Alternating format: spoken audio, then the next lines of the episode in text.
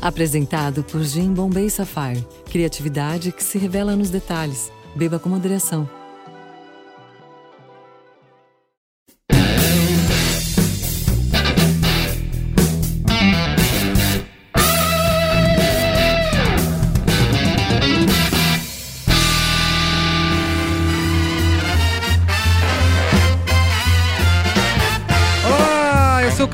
Merigo, esse é o Braincast número...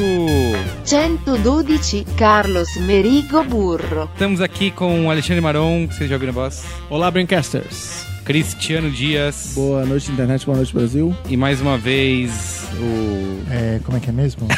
Alexandre Nagaki, não. o Luiz e Assudo. Não, não, Que não. está com uma camiseta. Eu não sou Alexandre Nagaki. Fábio Yabu de volta. E aí, E Fábio? aí, beleza? Muito bem. É, vamos falar aqui de um tema, Alexandre, que a gente sempre discute em vários braincasts, principalmente no Qual é a Boa, sobre os universos Marvel e DC nas Hoje telas. chegaremos a alguma conclusão. Chegaremos, é, conclusões brilhantes, como sempre. E, e é que isso. Os Vingadores não, não é o maior filme de super-herói de todos os tempos, por acaso.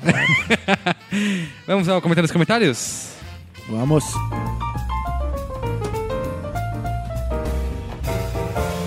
Comentando os comentários.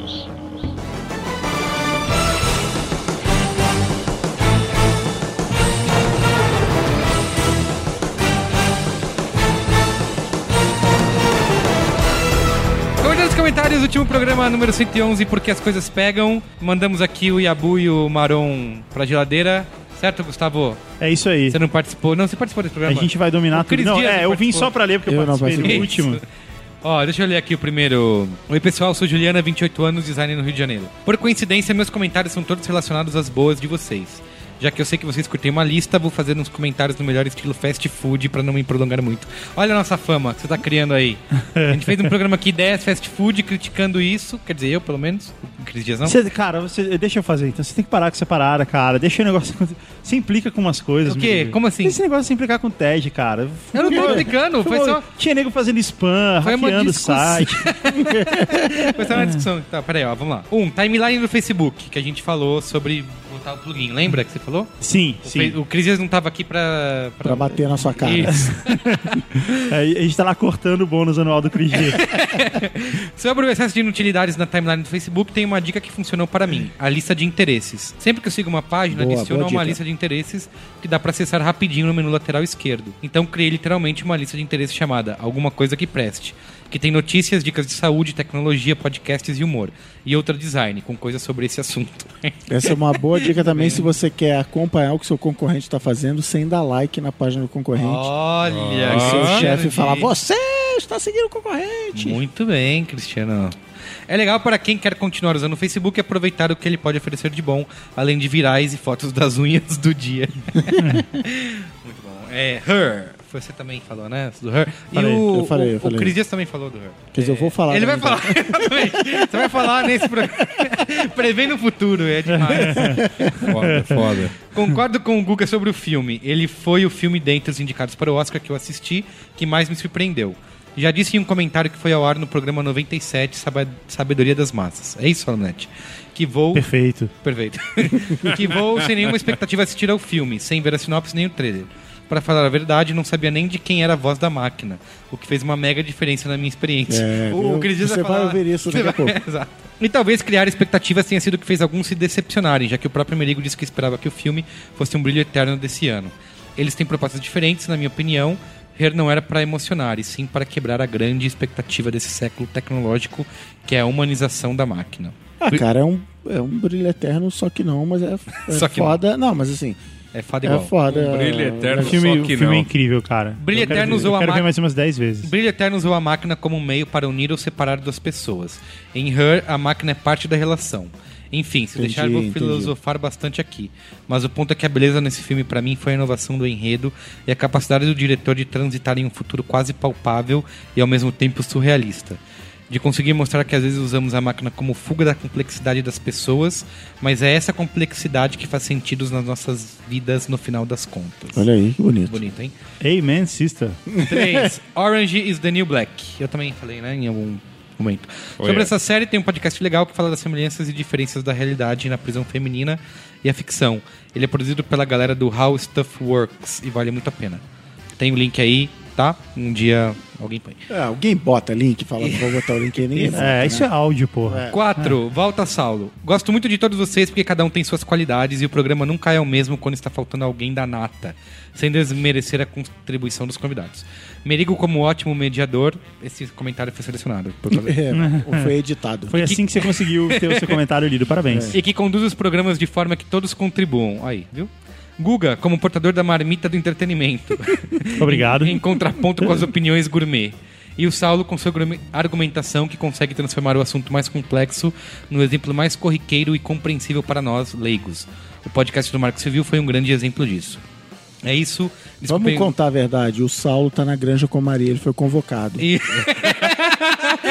Ele não vai até a volta da Copa, Isso, ele vai jogar Copa ou a desqualificação do gente vai- Brasil. a gente já vai contando o segredinho, É. né? Um volante será cortado.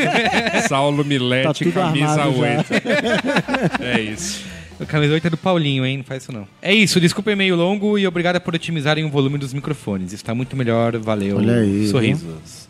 Lê o próximo aí, falando em Saulo Milete, Guga. Lê o Então, próximo. cara, eu tava com uma saudade do Saulo, cara. Tem um comentário, Esse- gourmet, comentário o Saulo, gourmet do o Saulo, diferentemente de vocês, o Saulo é um verdadeiro amigo, cara. Ele não abandona os amigos. Tá. Exceto nessas últimas três semanas que a gente não sabe É verdade, é verdade. Ele tá se fazendo de difícil. Ele precisa estar valorizando o passe dele. Saulo Milete, São Paulo, 32 anos, empresário. que, que alegria que eu vou poder Ainda mente a e-mail, cara. idade, mente a idade. né? Isso. Ah, é. Caros amigos da bancada, percebi alguns deslizes no último programa, porque as coisas pegam.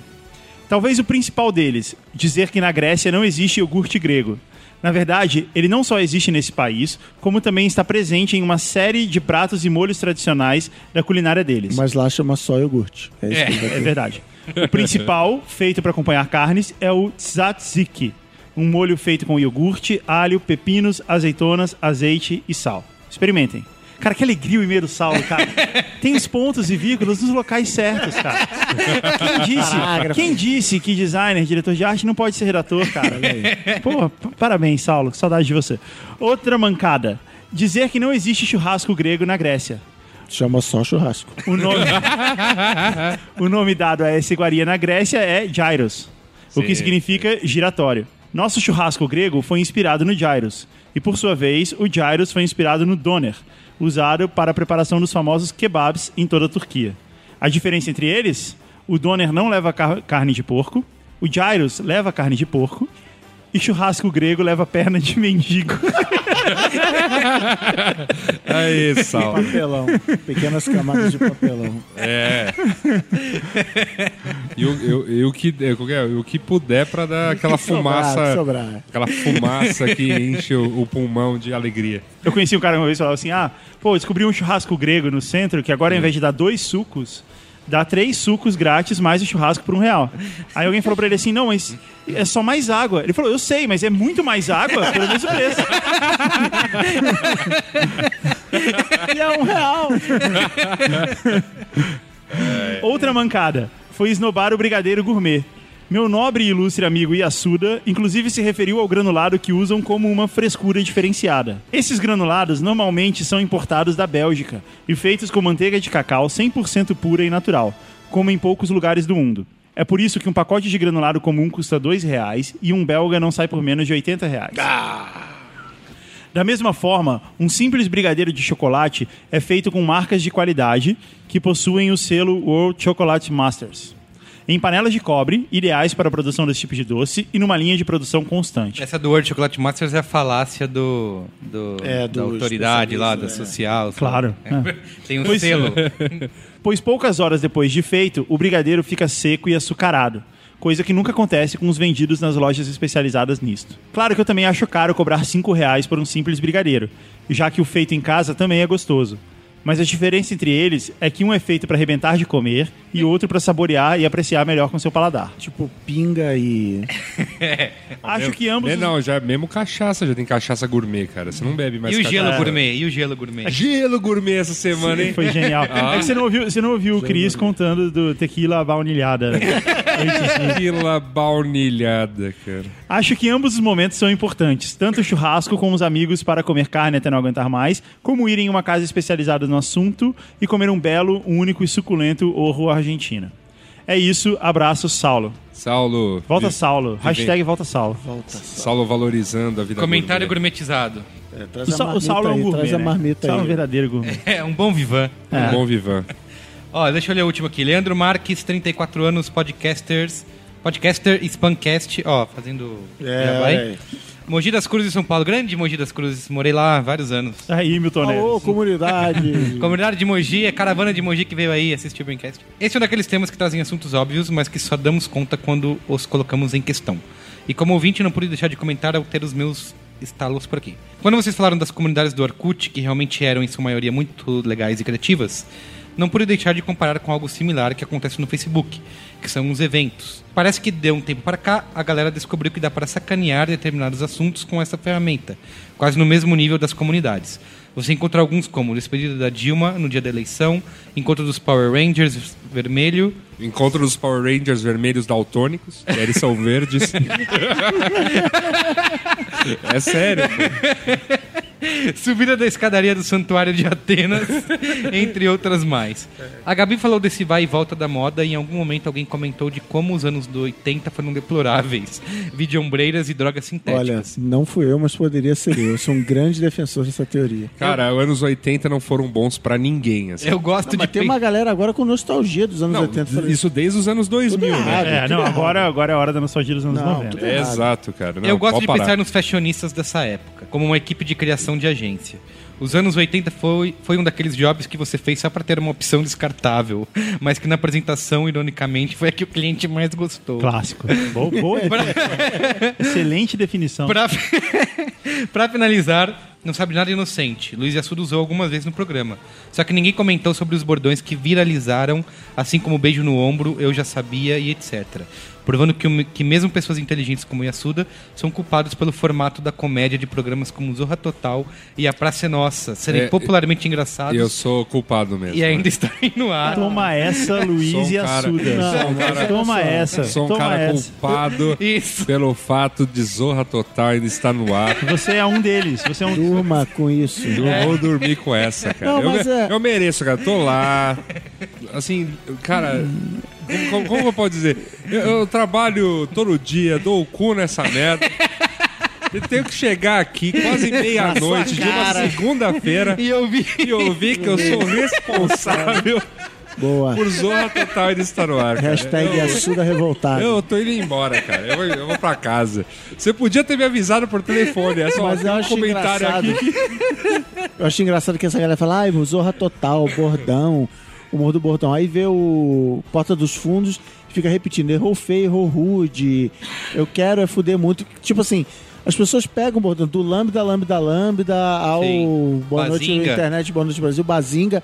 Assim, Bordão é um negócio que pega, a gente gosta, que faz a gente se sentir parte de alguma coisa, de uma grande piada interna. Você é um defensor dos bordões. Eu acho então, que o então você também é responsável. Eu sou, Você tá no clube do Eu sou parte da culpa, eu sou parte do problema. E o salário, ó. O salário... Com essa, vamos ao programa Vocês aí. vão falar de super-heróis? Vamos falar de super-heróis. Eu vou embora. Marvel versus DC Vão- nas vão- telas. eu vou embora junto com a Assuda. Muito bem. Vamos chamar o Marão, tirar o Marão e a Buda Eu tô, da geladeira. tô aí. indo embora. Tchau. Adeus. Adeus.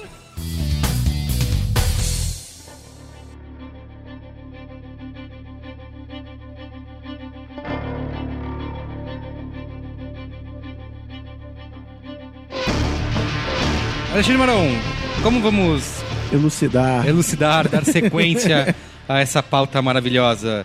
Faremos ordem cronológica, faremos... Ah, eu, olha, vou te falar uma coisa que é o seguinte: a gente, se a gente for olhar aqui para a grande ordem, né, de, do- é, como é que é, do, do- do- dos super-heróis no cinema e depois na televisão e tal, quando a gente vai olhar aqui, a Marvel chegou primeiro, por Hum. incrível que pareça, porque a Marvel começou com o Capitão América em 44.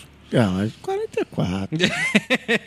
Depois tem. Vovô garoto, né? Aí agora, eu, eu tava procurando aqui, eu não tava achando o seriado do Batman antigo de, de, de cinema, não aparece nas listas que eu, que eu tava, então eu sinceramente vou perder o, a data Mas dele. aquele, aquele lá do, do Adam West que você tá Não, falando? não, não, Adam West é de Ah, tá. 65, 66 agora. O filme é É de porque 66. nessa época né? é bom lembrar O também filme é de 66, né? que o cinema naquela, na- naquele tempo, disse Jesus, é, que cinema década de 40, 50, era um programa completo. Então você tinha o noticiário, depois passava o desenho animado, depois então assim, tinha muito isso. O Batman era, era no, na meiuca ali, é, é. Na, na programação. E era, e era aquela coisa de seriado, então você voltava pra ver depois de novo. Então, tem, tem, teve o do Capitão América e teve o do Super-Homem de 51 e tal. Mas a gente chegou uma- a um consenso aqui de que, assim como o Super-Homem é o primeiro super-herói, o fi- a gente vai usar como grande marco o filme do Super-Homem. De 81. Não, de 81, 78. que 78, pelo amor de Deus. Não faz Dona. isso. É que 81 foi o ano que eu, que eu nasci. então Sobe é a uma- trilha do John Williams aí. Cara, eu assisti recentemente, tava falando. com- antes de assistir o Man of Steel, que eu gosto, sabe, o. Maron já Já começou. por baixo da mesa me deu um chute na canela. É, eu reassisti os dois primeiros Supermans. Os outros eu pulei, né? Porque. Não, o 2 é bom. o dois é bom, o Dois dois é é bom. Dois é bom. Mas o 3, Dois é o 4, meu Deus, né? E assim, Mas peraí, peraí, peraí, mas você assistiu qual versão do Superman 2? Ah. como assim? Tem versões? Pois é, o Superman 2, ele tem a versão. Porque assim, o Superman 2 é o Ah, seguinte: é, verdade. o Richard Donner brigou com o estúdio. O, o Richard Donner filmou o 1 e o 2 praticamente juntos. E aí ele brigou com o estúdio quando tava finalizando o 2. Com os e aí- produtores lá, é, russos, sei brigou. lá. E aí ele brigou com a Ilha Salkin de com a companhia lá. E aí ele foi tirado da cadeira de diretor e quem realmente acabou montando o filme e finalizando o filme foi o Richard Lester. Uhum. E aí o Richard, por isso que tem umas cenas de comédia e tal, não sei o que, que está até meio O fora tom do é tom. bem diferente, é. E aí o, o Richard Lester mexe- mexeu no filme, mudou algumas coisas. Então a, a- um- eu tenho esse DVD. Uns anos atrás eh, foi lançado o Superman 2, a versão do Richard Donner, como ele queria que ficasse. E foi lançado com pompa e circunstância e é pior. Todo mundo ficou a versão original, né? a visão original do diretor. E é pior. Ele foi o Richard Lester que dirigiu os, os outros, né? Ele dirigiu o 2 e o 3. E o três. E o 3. O 4 quem dirigiu? O próprio Christopher Reeve. Christopher. Reeve, isso aí. É, eu tava com medo de E falar aí deu no que deu. E aí Coitado. deu no que deu. Tá bom. Mas Tá era aí. um bom ator, né, gente? É, era boa pessoa, né? O que importa é isso. Conta aí, Alexandre. É o seu momento de chorar aqui em Ih, cadeia nacional. Caramba. Não, Que o Superman, filme cara, o Superman, assim, eu, eu, eu estava lá, Superman 78 eu tinha 6 anos. Eu acho que aqui no Brasil estreou, estreou em 79, pra falar a verdade, eu não lembro direito, assim, mas eu lembro que eu era muito garotinho, estreou e, assim, passava na, na, na televisão a, a, a música, né, tipo, e a propaganda e tal, e a gente indo, indo, tentando ir ao cinema, e os cinemas lotados. Eu tentei ver no metro, não consegui. E aí, meu pai, ele tinha, ele tinha um consultório em Olaria, que era um cinema bem ruim. Eu vi Superman 1 no Olaria, porque era o que, era o que tinha pra hoje. Se aquele programa sobre guia de etiqueta do cinéfilo, você não. Você E não eu seguiu. lembro que assim, meu pai adorava filme, né? Mas ele tinha que trabalhar. Então ele foi, levou eu e meu irmão mais velho, deixou a gente. né? Ele, ele assistiu o início do filme amarrado, que ele queria ver o filme, mas ele tinha que ir embora, que ele tinha que trabalhar. Ele chegou a ver o iníciozinho e saiu fora. E, e aí, cara, putz, assim, imagina o que, que foi aquele filme em 78 para um molequinho de Sim. 6 anos de idade. Eu absolutamente pirei naquele filme. Tipo assim, Você completamente já tinha incrível. conhecimento de super-herói nessa época? Ou foi Não, a- já, você já. lia? Eu, eu não, eu não sabia. Eu, eu tava aprendendo a ler com seis anos, né? Mas. Ou cinco para seis anos. É, tava, tava ficando. Aprendendo a ler direito, né? Mas eu já tinha contato com quadrinhos, eu, me, eu ficava. Eu, eu lembro de, eu lembro de quadrinhos desde muito cedo, por causa de Homem-Aranha, tal, não sei o quê. Então eu, eu costumo dizer que eu lia quadrinhos antes de aprender a ler, né? Então eu ficava ali olhando e tal, não sei o quê. E, e- e acho que parte da, da, da- da minha pressa de aprender a ler foi para poder ler as histórias em quadrinhos. que eu queria, queria ler o que estava que tava escrito, né, cara? Queria Que legal. pa- parar de pedir pro meu irmão. E aí é engraçado, porque também assim, eu aprendi, eu aprendi inglês lendo, lendo história em quadrinhos, e a mesma coisa aconteceu. porque no início eu lia com dicionário. E aí depois eu falei assim, cara, que saco ficar lendo com dicionário. Aí eu falei, não, vou tentar ler esse negócio sem dicionário. Eu vou ali e tal, pegando o contexto depois de um tempo. Aí eu tinha um caderninho que eu anotava as palavras em inglês que eu não entendia e eu, e eu ia dando significado. Aí o dia que eu li a minha primeira edição inteira sem, sem dicionário foi, cara, marcante. Foi Legal. legal. Mas Você- o negócio do, do primeiro super-homem que nenhum filme tinha conseguido fazer direito era o cara voar, né? Sim. Era sempre aquela, os trapalhão, Você assim, vai acreditar né? que o homem pode voar. Era até uma. Era Era, a do- era assina- o slogan do filme era esse. que eles fizeram. Ele tinha 200 jeitos diferentes de fazer. Uns bem simples assim, mas a sacada, você botar o cara em pé, a câmera em cima dele. Então, assim, foi realmente um negócio que, cara, tá ali, ele tá voando, é isso e. Não, e o Christopher Reeve, a expressão corporal É. do Christopher Reeve era crucial pra dar, criar a ilusão da dele Tava voar. voando, Eu né? pensei que ele tava nadando, né? Pensei que ele tava navegando, assim, tipo, pensei que ele tava abrindo o flap quando ele virava a mão. Era um negócio muito, muito, muito louco, cara. E é engraçado, né? Porque se você vê os outros atores que fizeram Super-Homem, tanto antes quanto depois dele, todos ficavam meio ridículos com a roupa, né? É. Por cima da calça e tal, aquele cinto de borracha. Só que ele. Ele não, Eu cara. não sei se é porque era uma imagem muito icônica, É. mas ele não ficava, cara. Tipo, ele era o super-homem. Ele era o super-homem, ele era o super-homem. Isso era muito Ele era o incrível. Clark Kent, ele era o super-homem. Ele era perfeito, tal, é bom. Vocês não contam, ó, mas em 78 tem o filme é, do, do Kiss. No, no- no-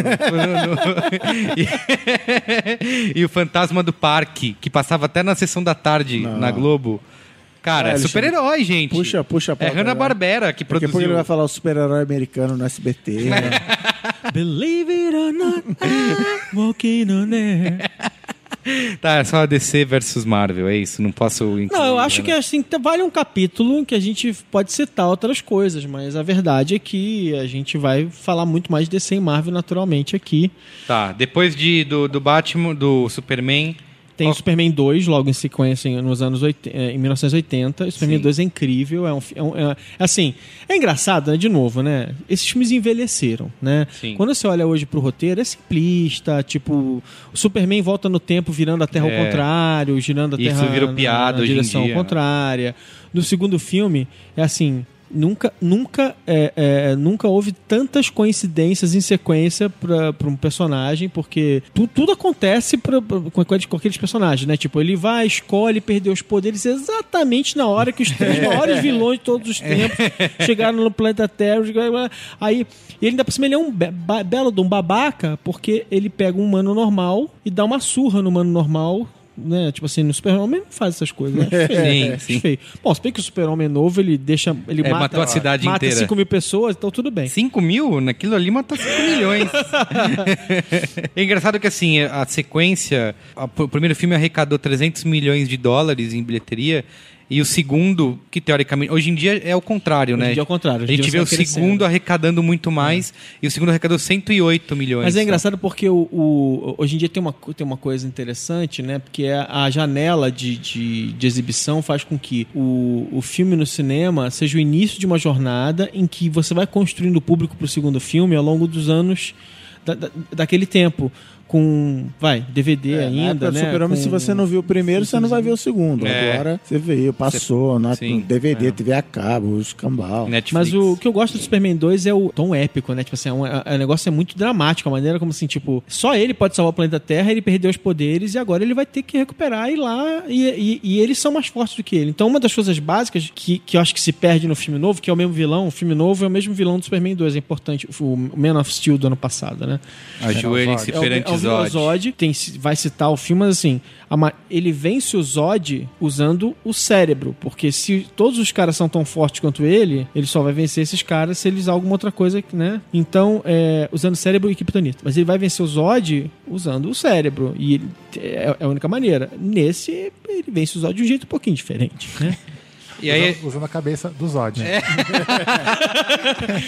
Vi- E aí- Ele vira a cabeça do Zod. Aí em 79 a gente tem o Capitão América da Marvel, né? Uh, mas era de Ah, não, televisão esse é esse. outro, esse é Esse era de televisão. Esse é, não filme é pra aquele. TV. O do É um filme pra capacete. televisão, que é o escudo de vidro. Ah, pô, Que é tipo Que ele botava na né? frente do. Ele botava na frente da moto. Teve acho que uns dois É, é de telefilmes Capitão televisão. América. É, no mesmo ano. E o ele, não Capitão, usava, e ele não usava uma máscara, ele usava um capacete. Nossa, é muito tosco. Capitão América 1 e era 2 tosco. nessa época, no mesmo Capitão ano. Asa. Faltou o Capitão Asa, vocês não citaram aí também. Capitão Asa? Mas é legal. Era o super-herói brasileiro da época da ditadura militar. Ah, é? Era da aeronáutica, era ufanismo puro. Acho que é legal pegar esse histórico de Marvel versus DC no cinema, porque reflete muito a filosofia das duas empresas desde a época dos quadrinhos, sabe? Que a, que a DC sempre foi mais, assim, vamos dizer, icônica, né, com seus personagens, lançando, tipo, quando lançou o Super-Homem, tipo, arrasou, sabe? Foi um puta blockbuster. E a Marvel, aos poucos, foi comendo por fora, Sim. né? Lançando Isso. personagens que não Fazendo filme tanto pra TV sucesso, e tudo. É, mas, mas que ia encontrando seu público até que, aos poucos, ao longo, ao longo das décadas, ela foi ficando mais relevante, usando sempre a mesma estratégia, sabe? Personagens, entre essas mais fracos, tipo, você vai comparar o Capitão América com o Super-Homem, sabe? É lógico que o Super-Homem é muito mais, mais famoso. É, Sim. tipo, já começa na DC, todo mundo voa. Menos o Batman, todo mundo voa, né? Então, assim, a, a DC é muito mais épica e a Marvel sempre foi nisso de, de- da humanidade. O Stan Lee sempre botou isso. Não, o super-herói tem problemas, o Peter Parker tem conta pra pagar, né? É, e, e É, a- sempre foram tentando criar uma identificação maior com o público, É. né? Tanto que dizem que o, o- naquele livro do, do Sean Howe, o Marvel Comics, a História Secreta, ele compara, diz que a, a DC é como se fosse o pai da criança, enquanto a Marvel é a, A Marvel, criança. é, né? a Marvel é, é até a rebeldia dos anos 60 embutida, Exato. né? É, a Marvel, ela, ela, ela fez uma coisa interessante, né? Porque assim, na, é é? na, na, na- longa história dos quadrinhos no século XX, tem alguns personagens icônicos que o bra- o brasileiro conhece pouco, mas um deles é, é- é a, é a revista regular do Archie, que era um personagem que era uma grande novela que se desenrola há décadas. E aí, um- se, você, se você pegar, fizer uma comparação grosseira, é, o, que o, o que a Marvel fez de muito interessante foi cruzar a DC Comics com Archie e fazer uma nova série em que os personagens vivem romance e, e- e que, e que o que aconteceu ontem tem, é, tem desdobramentos no dia seguinte e tal, tal, tal. Então, é, é, isso é uma coisa interessante, porque de certa forma, talvez a grande, o grande diferencial, o que explodiu a cabeça de muita gente com essa, vou me adiantar, mas a gente volta nisso, canação da, da Marvel de hoje em dia, é ela trazer essa, essa dinâmica do universo né, coeso para o cinema. E é engraçado que foi uma coisa que a DC, desde, desde a década de 30, com o Super-Homem, foi uma coisa que ela nunca se preocupou muito, né? Nunca. E até hoje é assim. Né? Tipo, E aí vai, eles reseta o universo, reboot é, não, ah, volta, agora morreu todo mundo, renasce todo mundo, vamos Eles começar. não estão preocupados em, em Aí criar. Eles, essa- eles, assim, ele- inclusive a Marvel fez isso muito antes. Eles demoraram pra pra criar a- a- essa ideia de um, de um universo mais coeso. Eles só foram fazer isso lá pros anos 70, tipo, depois de bastante tempo. Eles, eles, eles ensaiaram e aí eles tentaram fazer isso. É uma, virou uma bagunça, porque eles foram incorporando um monte de coisa. Uhum. Tiveram que consertar nos anos 80 com a crise. Não sei por que, que eles quiseram consertar também, que absurdo, mas pra que fazer isso? E aí depois conserta, depois conserta outra vez, aí conserta novamente, aí depois, Mas é- ah, nem, nem, nem consertar mais, dane-se. Mas é porque a DC passa por esse problema, acaba voltando sempre nesse problema, que é o que o Ebu falou. Todos os personagens são épicos. Super-Homem, ele é mais forte do que tudo. O Flash, ele corre a velocidade da luz. Ele sempre vai naturalmente aumentando os limites, aumentando os limites, que aí tudo passa a ser mega épico, aí tem que baixar a bola, reseta o universo. Ah, não, o Super-Homem não é tão forte assim. Ah, ele começa fraco e vai ficando forte. O Flash, veja bem, não é que ele corre na velocidade da luz, ele é só. Então, ah, só que aí volta, sobe, vai, vai, vai, evolui, evolui, evolui. E a cada, sei lá, 10 anos eles têm que zerar tudo de novo. Enquanto Lembra Peter que o Flash é chegou. mesmo. O Flash É. chegou. O Flash chegou uma época. ah, ele, ele, ele, ele começou correndo na velocidade do som só. Ele não podia ultrapassar o Mac 1. Era engraçado. É, e, e aí Marvel é, é mais o drama pessoal. Tipo, os X-Men são perseguidos porque eles são diferentes. Então passa a ser muito menos a, a briga da semana. Sempre tem briga. O Wolverine sempre mata alguém e tal, mas assim, Sempre come alguém. passa, passa a ser mais focado nesse drama humano do, do dia a dia, O da mutante, relação entre os mutante. personagens, do que o, o vilão da semana. Ou, ou, ou de uma maravilha. Em 82 a gente tem o Monstro do Pântano, conta? Nossa, é muito ruim. meter. A maquiagem É é, do- tosca. Da, da- É do Wes Craven. Cara, é tipo assim, é, um, é, um, é um- uma bola fora do Wes Craven. Sim. É, não, não dá, é, é- é ruim demais. Aí tem Superman 3 em 83. Pois é, sabe o que é engraçado? O Superman 3 hoje em dia, eu, eu, eu acho chato, tá? E é um filme 100% do Richard Lester. Eu, eu- eu confesso que eu não gosto, agora eu lembro perfeitamente que foi um sucesso de crítica na época. A, a- a crítica mais formal ficou, ficou é, fascinada por um momento em que eles colocam tipo o Clark Kent contra o Super-Homem numa briga num ferro velho. Acharam aquilo, nossa, que coisa incrível. Esse momento em que ele Que enfrenta o alter ego e não sei o que. Então, tipo, é, é, mas eu acho chato demais. Eu, eu, eu acho o te- o, bem filme, o terceiro filme muito chato. E, na verdade, assim, tipo, ali tava, tava tudo. tava- se bem que acho que o terceiro é o que a Lois Lane entra, não é isso? Ah, É, Lana a Lois Lang. Lane, tipo, a Lana Lang, não é, É, isso? É. Então, tipo, é- eu acho que é, é- é muito fraco. É, que- é porque, é porque o quarto filme é tão ruim, é tão absolutamente O 3 até fica um pouquinho sem noção melhor, né? que o 3 fica até, é até um filme The decente. Quest for Peace. Que eu vi, tipo, no SBT, sei lá. também. E a Supergirl, conta? Pois é, são os mesmos produtores. É, mesmo- é, assim, tipo, na verdade faz parte da mitologia daquela época ali, mas é porque o filme era muito ruim, né? Então, tipo, não tinha salvação. Mas era uma gatinha, menina. E... Howard the Duck. Não, Howard the Duck é da Marvel. Né? E, e é... É do George Lucas. E é, o George Lucas era pirado no personagem. Howard, o Howard the Duck ele era um personagem da Marvel que era assim, esse personagem causou, causou é, um furor enorme e até engraçado, porque hoje em dia aí a Disney foi e comprou a Marvel, né? E, e até é interessante essa história, mas assim, o Howard Duck ele era uma espécie de, de versão é, é, é, Adulta. adulta e Versão sacana Putão. adulto sacana do, do. Donald Duck escrita por um, por um cara muito louco que, que e assim tipo deu muita dor de cabeça pra eles o Jim Shooter brigou com não sei quem teve teve um monte de dor de cabeça no- nos bastidores da produção do, do Howard the Duck e acabou dando um filme completamente pirado também que é um filme é uma bola fora do George Lucas né Como todas as outras, Nada, além é, da. nada, Desculpa. nada discordar do nosso colega. Aí tem o Superman 4, que a gente já falou, que é de 87. aí tem o Return of Swamp Thing Ah, é verdade. Tem o retorno do. Cri, cri. E aí tem um negócio assim, engraçado, né? porque a, década, a gente diria que a década de 80 foi a década do super-homem, e aí é legal que assim, fechando 89, para abrir a década de 90, foi a década do Batman. Isso. E aí é onde eu entro pra dizer que isso que você teve com o Superman em 79, 78? 78. 78? Ou talvez 79. Eu não tive com o Batman do Tim Burton, porque eu lembro é, de, de ir no cinema, de ganhar o bonequinho do Batman, que eu acho que eu tenho guardado até hoje, que ele desmontava todo, assim, saiu o braço, a capinha e tudo. E foi justamente essa sensação de você ir no cinema e olhar o filme e falar, caramba, olha isso, é, é de verdade, sabe? o eu tô filme vendo... do primeiro Batman do Tim Burton foi o primeiro filme da história do cinema onde as pessoas iam no cinema ver o trailer do Batman e iam embora, que depois era um filme Batmania. qualquer lá, pra ver o trailer. Foi, foi, eles souberam construir muito bem o teaser e tal. a campanha tudo. foi genial. a campanha É. foi genial. Eu confesso, vou confessar uma coisa pra vocês. Eu vi o Batman 1, eu lembro dos cinemas onde eu vi os filmes, né? Eu vi o Batman 1 no Odeon, lá no Rio de Janeiro, tá? Eu, eu e mais alguns amigos, a gente chegou, a gente, ah, eu lembro que era, era, ah, naquela época, acho que as estreias eram às quartas-feiras, se não me engano. E a gente faltou aula, né? E fomos um grupo de amigos para o centro da cidade, que era, que era um, um, um evento em si. A gente levava o dinheiro do McDonald's, do Bob's para comer depois e tal. E, e, a gente, e a gente. Eu lembro que a sessão era uma sessão de meio-dia, então a gente chegou tipo 10 da manhã para entrar na fila. Eu sentei lá em cima, no, no, no mezanino do Odeon, longe pra caramba. E, e, é, é, e sentei na escada, porque naquela época eles deixavam você lotar o cinema. Você podia ficar E- de uma sessão para Pois outra. é, e aí eu vi, eu vi a primeira sessão, e aí tem uma coisa engraçada, porque é, como eu já, eu já tinha. é, eu já era um pouco mais velho, né? Quer dizer, eu tava com 17 nessa época. Eu não gostei do primeiro filme.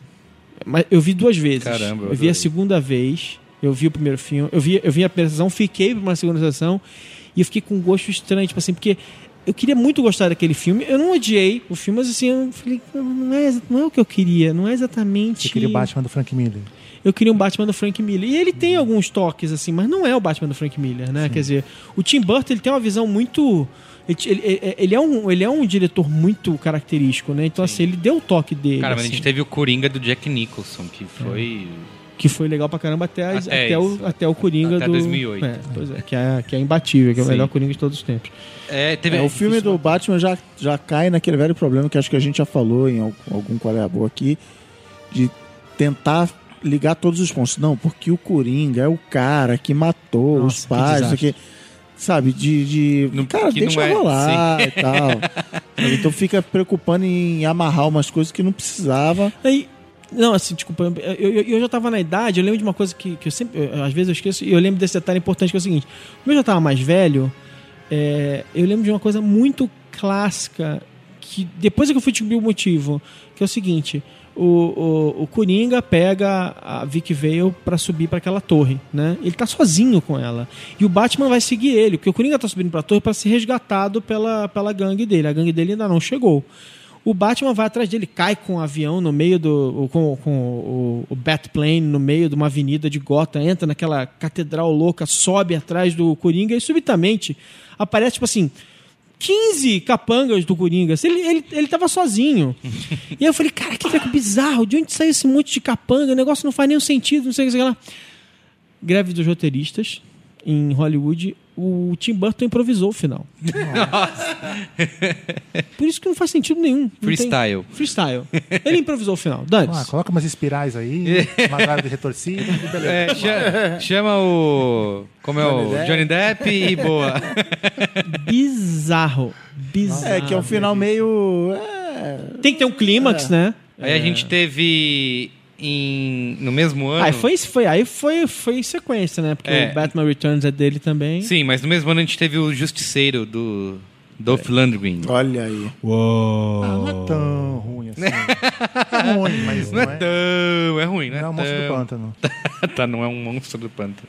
É em 1990, vocês não conta na nossa pauta, porque Mas é Marvel esse- vs DC. Não, pois é, mas é o- outra coisa que eu pirei Não, quando mas esse. Capitão América. Não, eu tô falando 90? do Capitão América. Ah, tá. Lá de Tartarugas Ninjas. O segredo do Uzi? Não, primeiro, Tartarugas Ninjas. É, é esse? Não, esse é o segundo. O segredo do, do Uzi é o de 91. Esse é o de 90. Cara, eu pirava, ia no cinema, fui várias vezes assistir. Mas, mas olha só, o Ninja. Justiceiro, vou chutar com uma grande chance de acertar, que é assim. Caraca, estão fazendo o filme do Batman, super-herói, vamos, faz aí quem? O Justiceiro, ah, fecha uma grana aí, bota e faz qualquer coisa pra botar na rua pra tentar pegar um vácuo aí do, do Batman. Mas Sim. fala aí do Tartarugas Ninja. Mas nos Estados, Unidos, nem, nos Estados Unidos nem lançou no cinema, ele lançou só em DVD lá. Lançou, desculpa, DVD não, É. VHS. Do Tartarugas Ninjas, infelizmente, não faz parte aqui do nosso universo. Mas Aí teve o Capitão América nesse Capitão- mesmo esse ano. Capitão América também é bem ruim, né? É aquele? É, aí esse é é o capacete, não é? Esse é Não, não, não, não, esse não. Esse é o Capitão América com roupinha, com caveira vermelha. enchimento. É, Esse é o enchimento? Esse é o com É, enchimento. triste, é, é triste. É, é tosco o filme. É daqueles filmes da. Acho que é da Canon, uma coisa do tipo, assim. Não, não lembro agora direito. Não é, não é da Canon. Não é, não é tão ruim quanto o Quarteto Fantástico. É, a, do, Quarteto, o do Quarteto Fantástico também era uma história interessante. Tinha. É, é, era uma produtora de filmes B do Roger Corman, que tinha comprado os direitos. Tinha também lá uma data pra perder os direitos. É. Ele falou assim, vamos fazer essa porcaria por qualquer dinheiro, porque afinal de contas é Roger Corman. E eles fizeram por dois reais o filme também. Assim, o filme é muito, muito fraco. Os efeitos são de quinta categoria. Não, há, é reconhecido que ele fez o filme pra não vencer o contrato, É. então faz, faz qualquer coisa mesmo. Mas essa Então foi- de que a Marvel sempre saiu distribuindo seus direitos para tudo que era estúdio, acho que é uma coisa pela qual o, o cinema deve ser muito grato hoje. Né? Porque a Marvel sempre foi mais fodida assim, de grana do que a DC. É. Não, porque a Marvel passou por. o- A década de 80 foi muito ruim pra concordata, Marvel, né? tudo, 80 e 90, a Marvel. en- Enquanto a DC estava embaixo de uma grande corporação, é, quer dizer, a a DC É, sempre foi a- da. é, sempre foi logo da a Warner, DC foi né? comprada pela É. Warner e aí vai. Então a Marvel não, a Marvel enquanto isso estava passando de mão em mão, né? Coitada. Todo mundo passando a mão nela e, distribuindo e foi distribuindo os direitos a direitos, rodo, né? né? Pois é. Tem um filme que não faz parte do no- dos nossos universos aqui, que é o Rocketeer. Só que. Bom, bom filme. é, Filme legal. É, só que Jennifer assim. Connelly. É, a, a, a questão é que ele foi dirigido pelo Joe Johnston, né? Que é o que, que veio a dirigir. Dirigiu o Capitão América depois. O último, o mais recente Capitão América. Ele dirigiu um outro filme que eu já recomendei no Qual é a Boa, que é o Céu de Outubro, É legal. que eu gosto bastante. É, então ele viria pro universo da Marvel alguns anos depois aí. É. Aí tem o Batman Retorno de 92, com o Pinguim. E a Michelle Pfeiffer de roupinha de couro. É verdade, Michelle Pfeiffer. Michelle Pfeiffer, no auge da beleza, assim. Ela era a mulher mais linda do universo. De 94 tem o Quarteto Fantástico, esse É. que todo mundo adora. Só que não. Só que não. Não, e aí a gente vai ter. eh, pois é, aí tem a discussão sobre qual seria a Carlota Joaquina. o Cristiano falou que é o X-Men, eu acho que é o Blade. Calma que a gente não. Ó, a gente tem 95. 95 o quê? O Batman Forever. Ai, Olha aí. a bunda do Batman, o Forebes do Batman. Exatamente. É Batman e Robin, que é de 97, o Joe Schumacher. Pois é, o Batman Forever é ruim, mas é que o Batman e Robin é abaixo da Ele crítica. setou a barra, né? Tipo assim, é a comparação de. Não, não é assim um Batman e Robin, mas é uma merda. E aí tem Steel. Isso, qual Só que é? ele, Steel é um personagem secundário da que sobrou da mitologia do, Super-Homem. do sup- da, da morte Com do Shaquille super-homem. O'Neal? É, com o Shaquille O'Neal. Nossa, O pode Steel é crer. tipo o maior fã do Super-Homem. Da morte do super-homem. A nota no IMDB é 2.7. Mas é maior do que Catwoman? Ó, de 2004 a Catwoman. 3.3, é a maior a Catwoman. Ou seja, não é um Steel. Isso. Não é Steel, mas é uma merda. Aí entra no Carlota Joaquina do Que é o Blade, que é um filme legal. Filme legal. 98. Filme B, puta, B de é barato. Não, e arrecadou Legal, bem, né? Arrecadou bem 131 feito. milhões pra um filme barato, É, né? Legal, bem feitinho. é- é- E aí também que já, já começou a criar a, a, a maldição ah, do. Porque o roteirista. A roteirista de, de regra desses caras é o, é o David Goyer. Se não me engano, o do Blade 1 é o David Goyer também. Acho que é ele sim. Aí já começa o David Goyer, né? Que foi que foi trouxe também os Batman tá até da hoje. vida, destruiu o Super-Homem. É um cara legal pra caramba. É, É isso mesmo, Blade é ele. é, pois é. David Goyer. Então, é, aí assim, eu acho que o Blade mostrou que dava pra fazer um filme com esses personagens, mas aí tipo eles pegam o X-Men também que o X-Men, cara, se você pensar bem, mesmo pra aquela época, o X-Men é, é, o, o Brian Singer, que era um diretor ainda em ascensão, ele recebeu da, da Fox 70 milhões de dólares, mesmo em 1990 e eh, vai 98 quando ele em 99 quando eles estavam fechando o orçamento e fazendo filme Sim. era bem pouco dinheiro para um filme da, com a ambição do X-Men 1. E você nota, você vai ver o filme, você vê que ele é um filme barato, que ele teve que segurar as pontas ali. Até Tem que dar aquela enrolada. Conversa mais aí, que não tem. até pelas escolhas de personagens, né? Personagens que tinham poderes que não eram muito visuais, tipo a Jean Grey. Então, é, e aí o grande acerto dele, assim, ele ac- ele acerta, ele tem alguns bons acertos no elenco, né? Porque assim, eu gosto da Funk Jansen, mas assim, sei lá, não acho a Funk Jansen a Jean Grey definitiva. Sim. O James Marsden matou o Cíclope, né? Porque o Cíclope do James Marsden, who cares? Que era o herói preferido do Alexandre nessa época. E aí, a, É como mas, o Sala mas- Objetivo, ele é um babaca, sabe? É. Ele é só um, Um só babaca. é um babaca. Mas em compensação, ele escolheu um Xavier perfeito, absolutamente Sim. perfeito. Mas também o Patrick Stewart tinha sacanagem, né? E, E o Wolverine. e o Wolverine, que é, meu, o Wolverine é sensacional, cara. Tipo assim, o Hugh Jackman é incrível. Hugh Jackman é foda, mas assim, é, mas também assim, tipo. A ele- bundinha dele também no, no último filme, hein? Não sei, o que, que, que, que você achou, Merigo? Você gostou? Cara, o cara é perfeito. Primeiro que ele é um ator ótimo, segundo que ele é, que ele é um cara é, divertido, ele, ele, ele se sai bem em qualquer coisa, ele canta bem, dança bem. Então ele é uma personalidade interessante que fez com que ele se tornasse um astro depois. Mas assim, cara, ninguém sabia que esse cara era. É, é- é, tipo assim, tiraram esse cara da cartola. O cara é genial, é ótimo. Tanto é que ele é o cara que, que, segurou, a, que segurou a série X-Men nas costas, né? Sim, Porque todos os filmes praticamente hoje. ele apareceu, né? É. E aí a gente tem no em 2002 o Blade 2, que é do Guilherme Del Toro. Que é do Guilherme Del Toro. Sim. Que a história é que o Guilherme Del Toro fez esse filme pra conseguir é, receber aprovação pra fazer o, Hellboy. o Hellboy. Ah, o Hellboy. É, Ele já inclusive, tinha- O Ron Perlman tá no... Tá no É, é. Ele no queria Blade. provar, ele queria mostrar pros caras quem era o Ron Perlman e ele queria conseguir aprovação pra financiar o Hellboy. E ele já tinha é, feito um acordo com a- a- o, o Mike Mignola e tal pra fazer o Hellboy. O Hellboy Mike vai falar, sabe, o Mike Mignola falou assim, "Ah, vai fazer mesmo? tal. Mas assim, aí é, a história é a seguinte: o Mike Mignola conta que eh, o, o Guilherme Doutor convenceu ele assim, charming, sabe? Tipo assim, não, cara, eu vou fazer, olha só, quero fazer isso, tal, não sei o que. Ele falou, cara, que legal, tal. E que ele falou assim, ele nunca acreditou que iam fazer, mas assim, ele confessou que depois que ele que ele que, ele, que o Guilherme Doutor convenceu ele, ele falou assim, pô, de repente vai ser, né? E que aí o Guilherme Doutor um dia desse chegou pra ele e falou assim, cara, torce pro Blade 2 dar certo, porque aí eles vão dar o sinal verde pro pro, pro teu filme. Ele falou assim: peraí, podia não sair. Ele, já tinha, ele se tocou que ele já tinha sido conquistado pelo Guilherme Del Toro, pelo charme do Guilherme Del Toro, e acabou dando certo. Sim, e no mesmo ano a gente tem aí um Arrasa Quarteirão de Verdade, Que é o é o Spider-Man. Spider-Man do O Sam Raimi. Spider-Man, resultado de um. É, é- é- é um personagem que ficou preso no- durante a década de. Podia ter sido feito nos anos 90, o James Cameron quis fazer. E é do James Cameron a ideia original dos lançadores de teia biológicos, né? Que, que aparece a teia saindo do pulso do, Uhum. do Peter Parker. E, mas ele, ele cansou de esperar porque os direitos ficaram no emaranhado. Tipo assim, os direitos eram da. é, da MGM, MGM. não, não era da MGM, era MGM, da.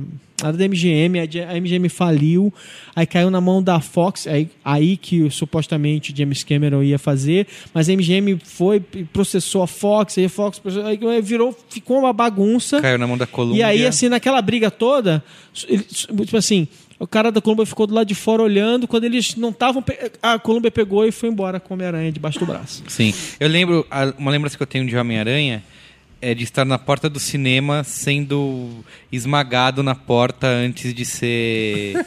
E porque assim, não tinha lugar marcado, não tinha nada, a galera se engalfinhando, esperando abrir. Na primeira sessão, assim, que eu acho que era é, uma da tarde, sabe? Duas da tarde da, da sexta-feira, é, o pessoal se matando pra entrar. Mas você tinha quantos anos? Ah, Seis. pô, em 2002 eu já era, né? filmão, filmão. Cê- Eu já era velho demais pra, pra ficar lá me batendo. Não, porque você fala com uma nostalgia, porque naquela época. É, naquela época. 2002. Pô, É, mas são 12 anos São 12 atrás. anos, é. É Era coisa um menino caramba. lá em Barbacena. Filmão, filmão. E assim, ó, 821 milhões de dólares a arrecadação do filme. Ah, merece, né? Filme É legal pra caramba. É, eu gosto muito do Homem-Aranha 1, mas é, é o- é a comparação que eu sempre faço com o X-Men 1. Acho que eles são irmãos, assim, no, de querer contar a origem, de, ser quase infantil, sabe? De ser uma coisa bem É, aí leve. já light. começou naquela época o que rola até agora, que é isso que você está falando. O primeiro filme gasta tanto tempo explicando a origem que o segundo normalmente é melhor. Porque aí, primeiro, tem mais dinheiro Sim. e não precisa mais. Não, vamos direto para Vai direto no- no pauleira. Não, e também, de novo, aí, aí, assim, a década de 90, é, a- final da década de 90, início da década, da, da década passada, quer dizer, tá, aí sim tá anabolizado pela existência dos DVDs já na vida das pessoas. Então, tipo assim, efetivamente a gente começou a entrar na era em que o segundo filme faz muito mais dinheiro do que o primeiro. Sim, porque você vai entregando uma audiência. atrás. Porque no meio do, do caminho as pessoas vão, vão conhecendo. Você tem dois, três anos para construir uma audiência. Então cada filme vai vai construindo em cima disso. Então a gente já tem aí o Super-Homem, o Superman, o Spider-Man, depois vai, o X, o X-Men 2 já vem com com mais, com mais dinheiro, com mais audiência, com mais Sim. tudo. quer dizer. Seria no ano seguinte, 2003, que 2003. antes a gente tem o nosso querido Demolidor Não. do Ben Affleck. Nossa, cara, eu vi eu vi o Demolidor numa num cinema em Los Angeles. E, tipo, aquele, aquela movimentação, não sei o que, sei o que lá, aquela galera entrando animada, e assim, aquele, aquelas pessoas. "Ah, Porcaria. Poxa, as pessoas putas. Sério? assim, as pessoas putas, assim, tipo, Eu lembro xingando. claramente quando eu assisti Demolidor, aquela cena da chuva, aquele com a Electra, Uhum. que, tipo assim, o Demolidor é um cara cego. E ele luta muito, e ele é foda, e acontece que ele é cego, é só isso, entendeu? E eles precisavam explicar como que ele enxergava a Sim, é, cara. Ele via as gotinhas se formando em volta do rosto dela. Eu falei, cara, que que é isso? Pra quê? esse diretor Mataram depois, depois cara. esse diretor, ele cometeu ainda Motoqueiro Fantasma, não vamos esquecer É o disso. Mark Parabéns, Steven Johnson. hein? Nossa, ele cometeu Motoqueiro Fantasma. Esse filme é muito ruim. Sim. Eu não acho que a culpa do filme ser ruim é do Ben Affleck, a culpa é do diretor. Tem uma coisa boa nesse, nesse filme, Ah, O Rei do tipo- Crime.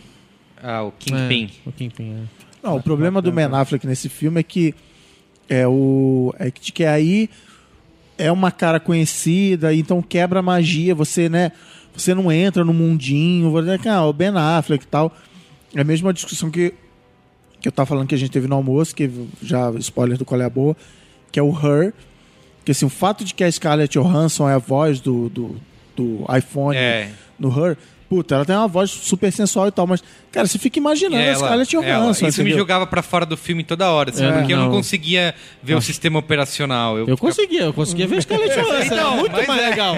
pois é. É, eu, eu vi Scarlett Johansson na minha cabeça. Tá, muito tem o, X- tem o X-Men 2, que Que é foda. eu acho Pô, foda. Eu já vou, das- sequências de abertura mais foda. da É, pra história mim é o melhor filme dos X-Men. Eu, eu ado- adorei o último. Com o Eli, né? O Eli do, do Good Wife era o, é o noturno dos do X-Men 2. Ah, é cara. verdade, é verdade. Tem- eu acho o, O final, Alan Cummings.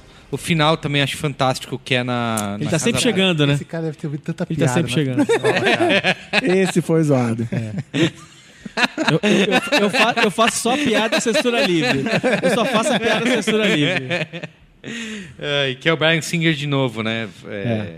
E aí dá, por exemplo, a gente comparar a diferença, o primeiro X-Men arrecadou 296 milhões de dólares e o 2 407 milhões, Isso. né? Então a gente já começa a ver esse crescimento. Aí vem o Hulk. Aí tem um filme que a galera odeia, que eu já toda vez que eu falo que gosto, tenho que ficar ouvindo, mas eu adoro o Hulk do Ang Lee. Eu, acho, Ah, eu bom, acho é demais, legal, cara. Acho muito bom. cara. Eu, é assim, Ah, assim, sério? não é.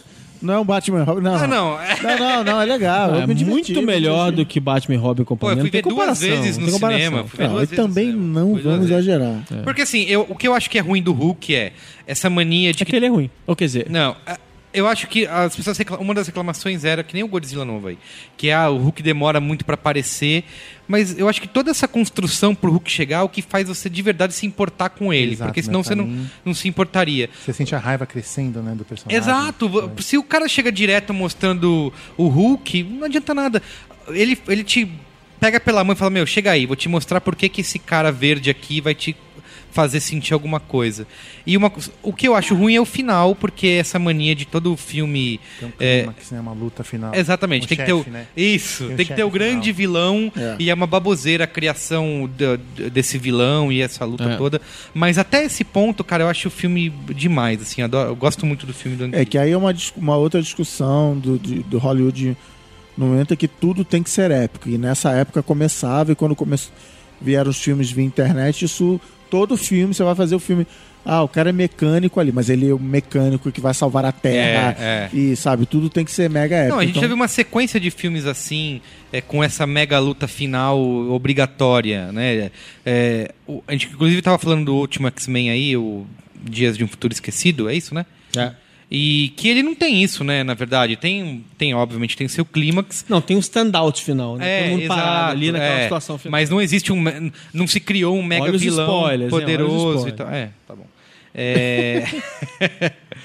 o... 2004. É, 2004. Vamos pra 2004 que tem o outro Punisher, Sim. também bem fraquinho, Uhum.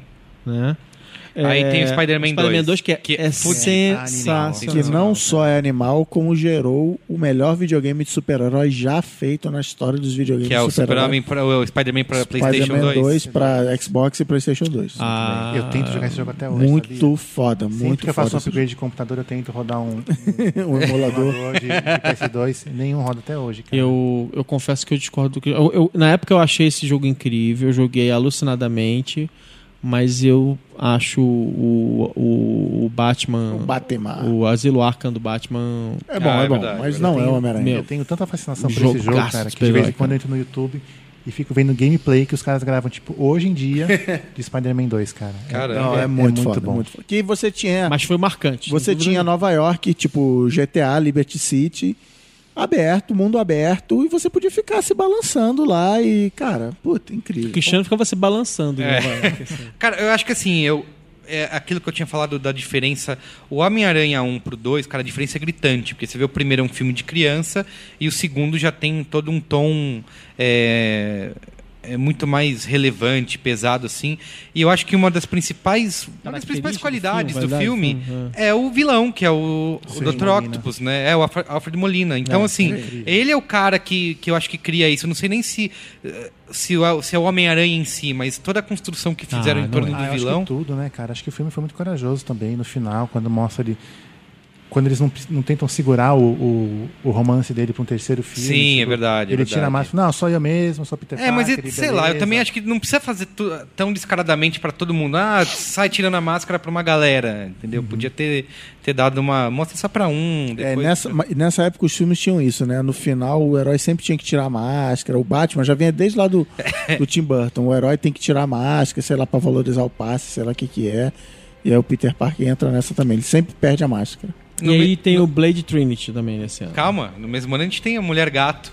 Olha aí. Ah, não, não, não, não, E, e- e a gente tem o Molegato, do ponto. Pitoff. É, E o Blade Trinity dirigido pelo Goyer, né? é. E aí, Você não vê, por né? acaso, ele A acabou Marvel- com a série. A Marvel acertando um depois do outro, né? Um personagem depois do outro. E a, e a DC sempre. Se você vê as entrevistas atuais da DC, tipo, sei lá, sobre o filme da Mulher Maravilha.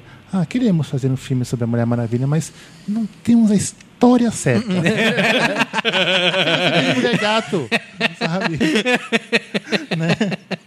Cara, a Marvel, a Marvel é um modelo assim, ela licenciou e foi, e foi, e foi acertando, se acertando no caminho.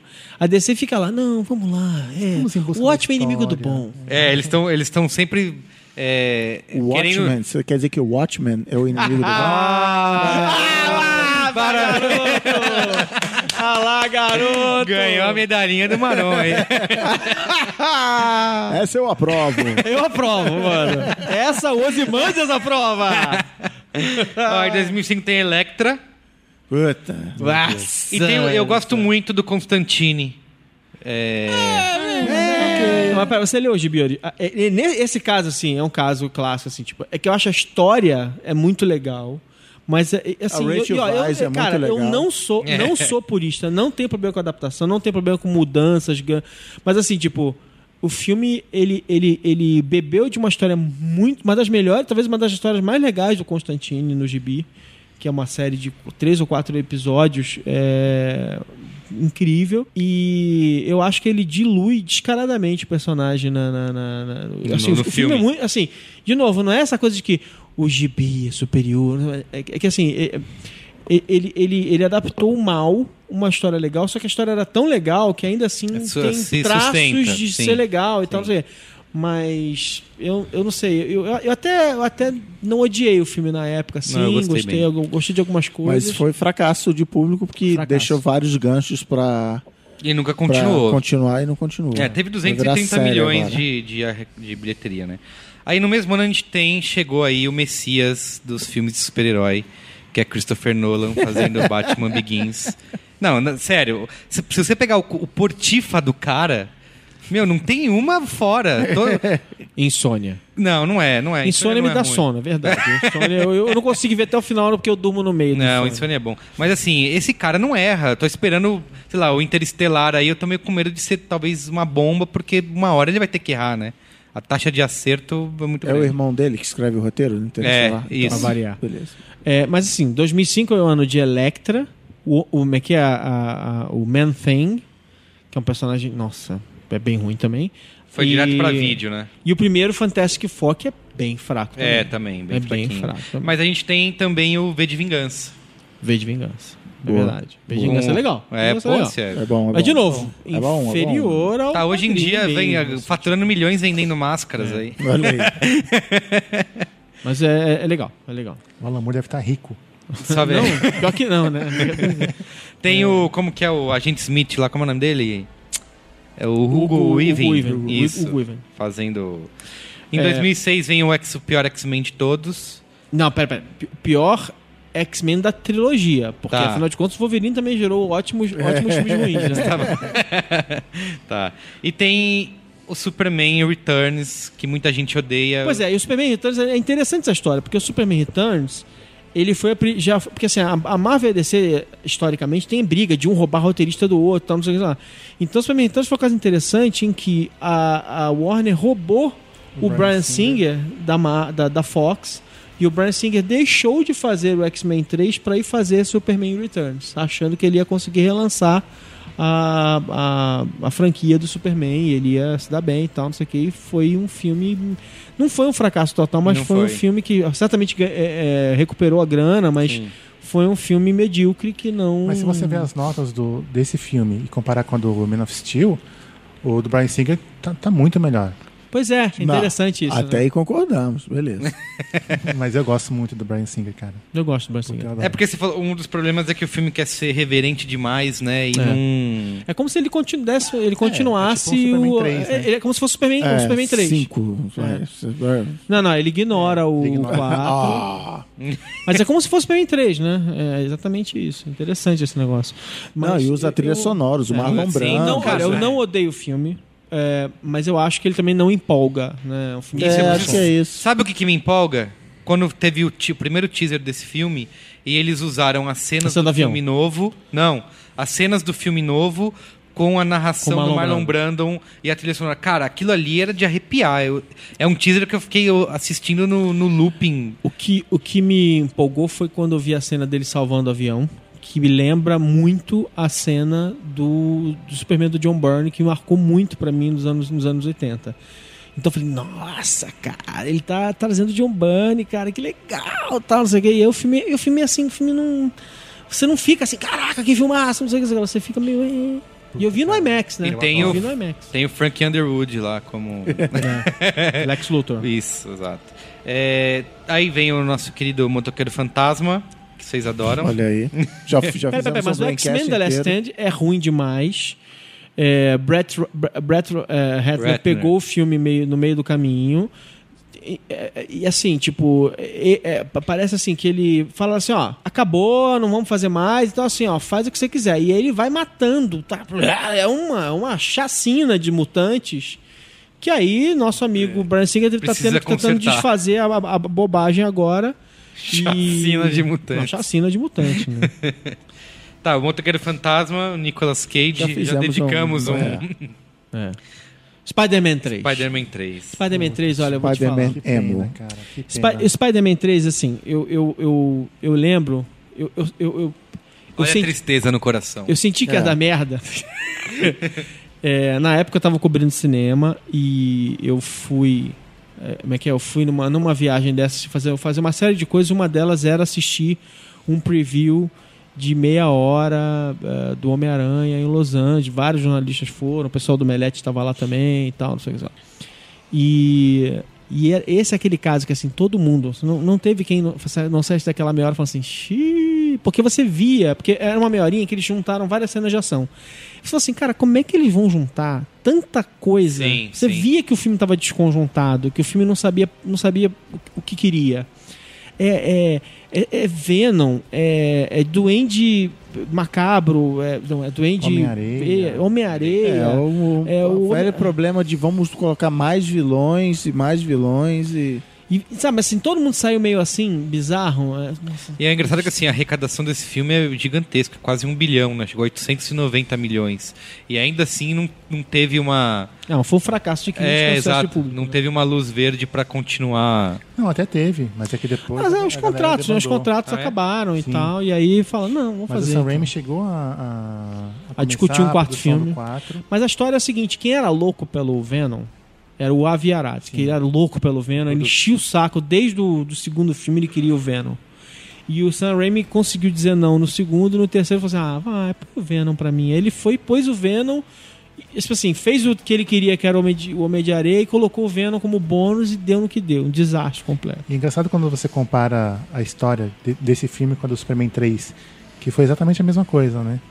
Tipo, quando che- chegou muito dedo de produtor na história, Hum. tiveram que fazer o conflito do Super-Homem bom versus Super-Homem mal, né? Pra depois ele sair mais Olha a história se repetindo É a aí. mesma É, coisa, cara, é. igualzinho. Quem deve, quem deve, é, quem, quem deve ter bons bastidores dessa história é o Sadovski. O Sadovski conhece bem o Aviarad, o Sadovski conhece bem o Aviarad e eles estavam bem por dentro na época. assim. Então, tipo, deve ter mais histórias coloridas sobre por que, que o Homem-Aranha 3 é uma porcaria.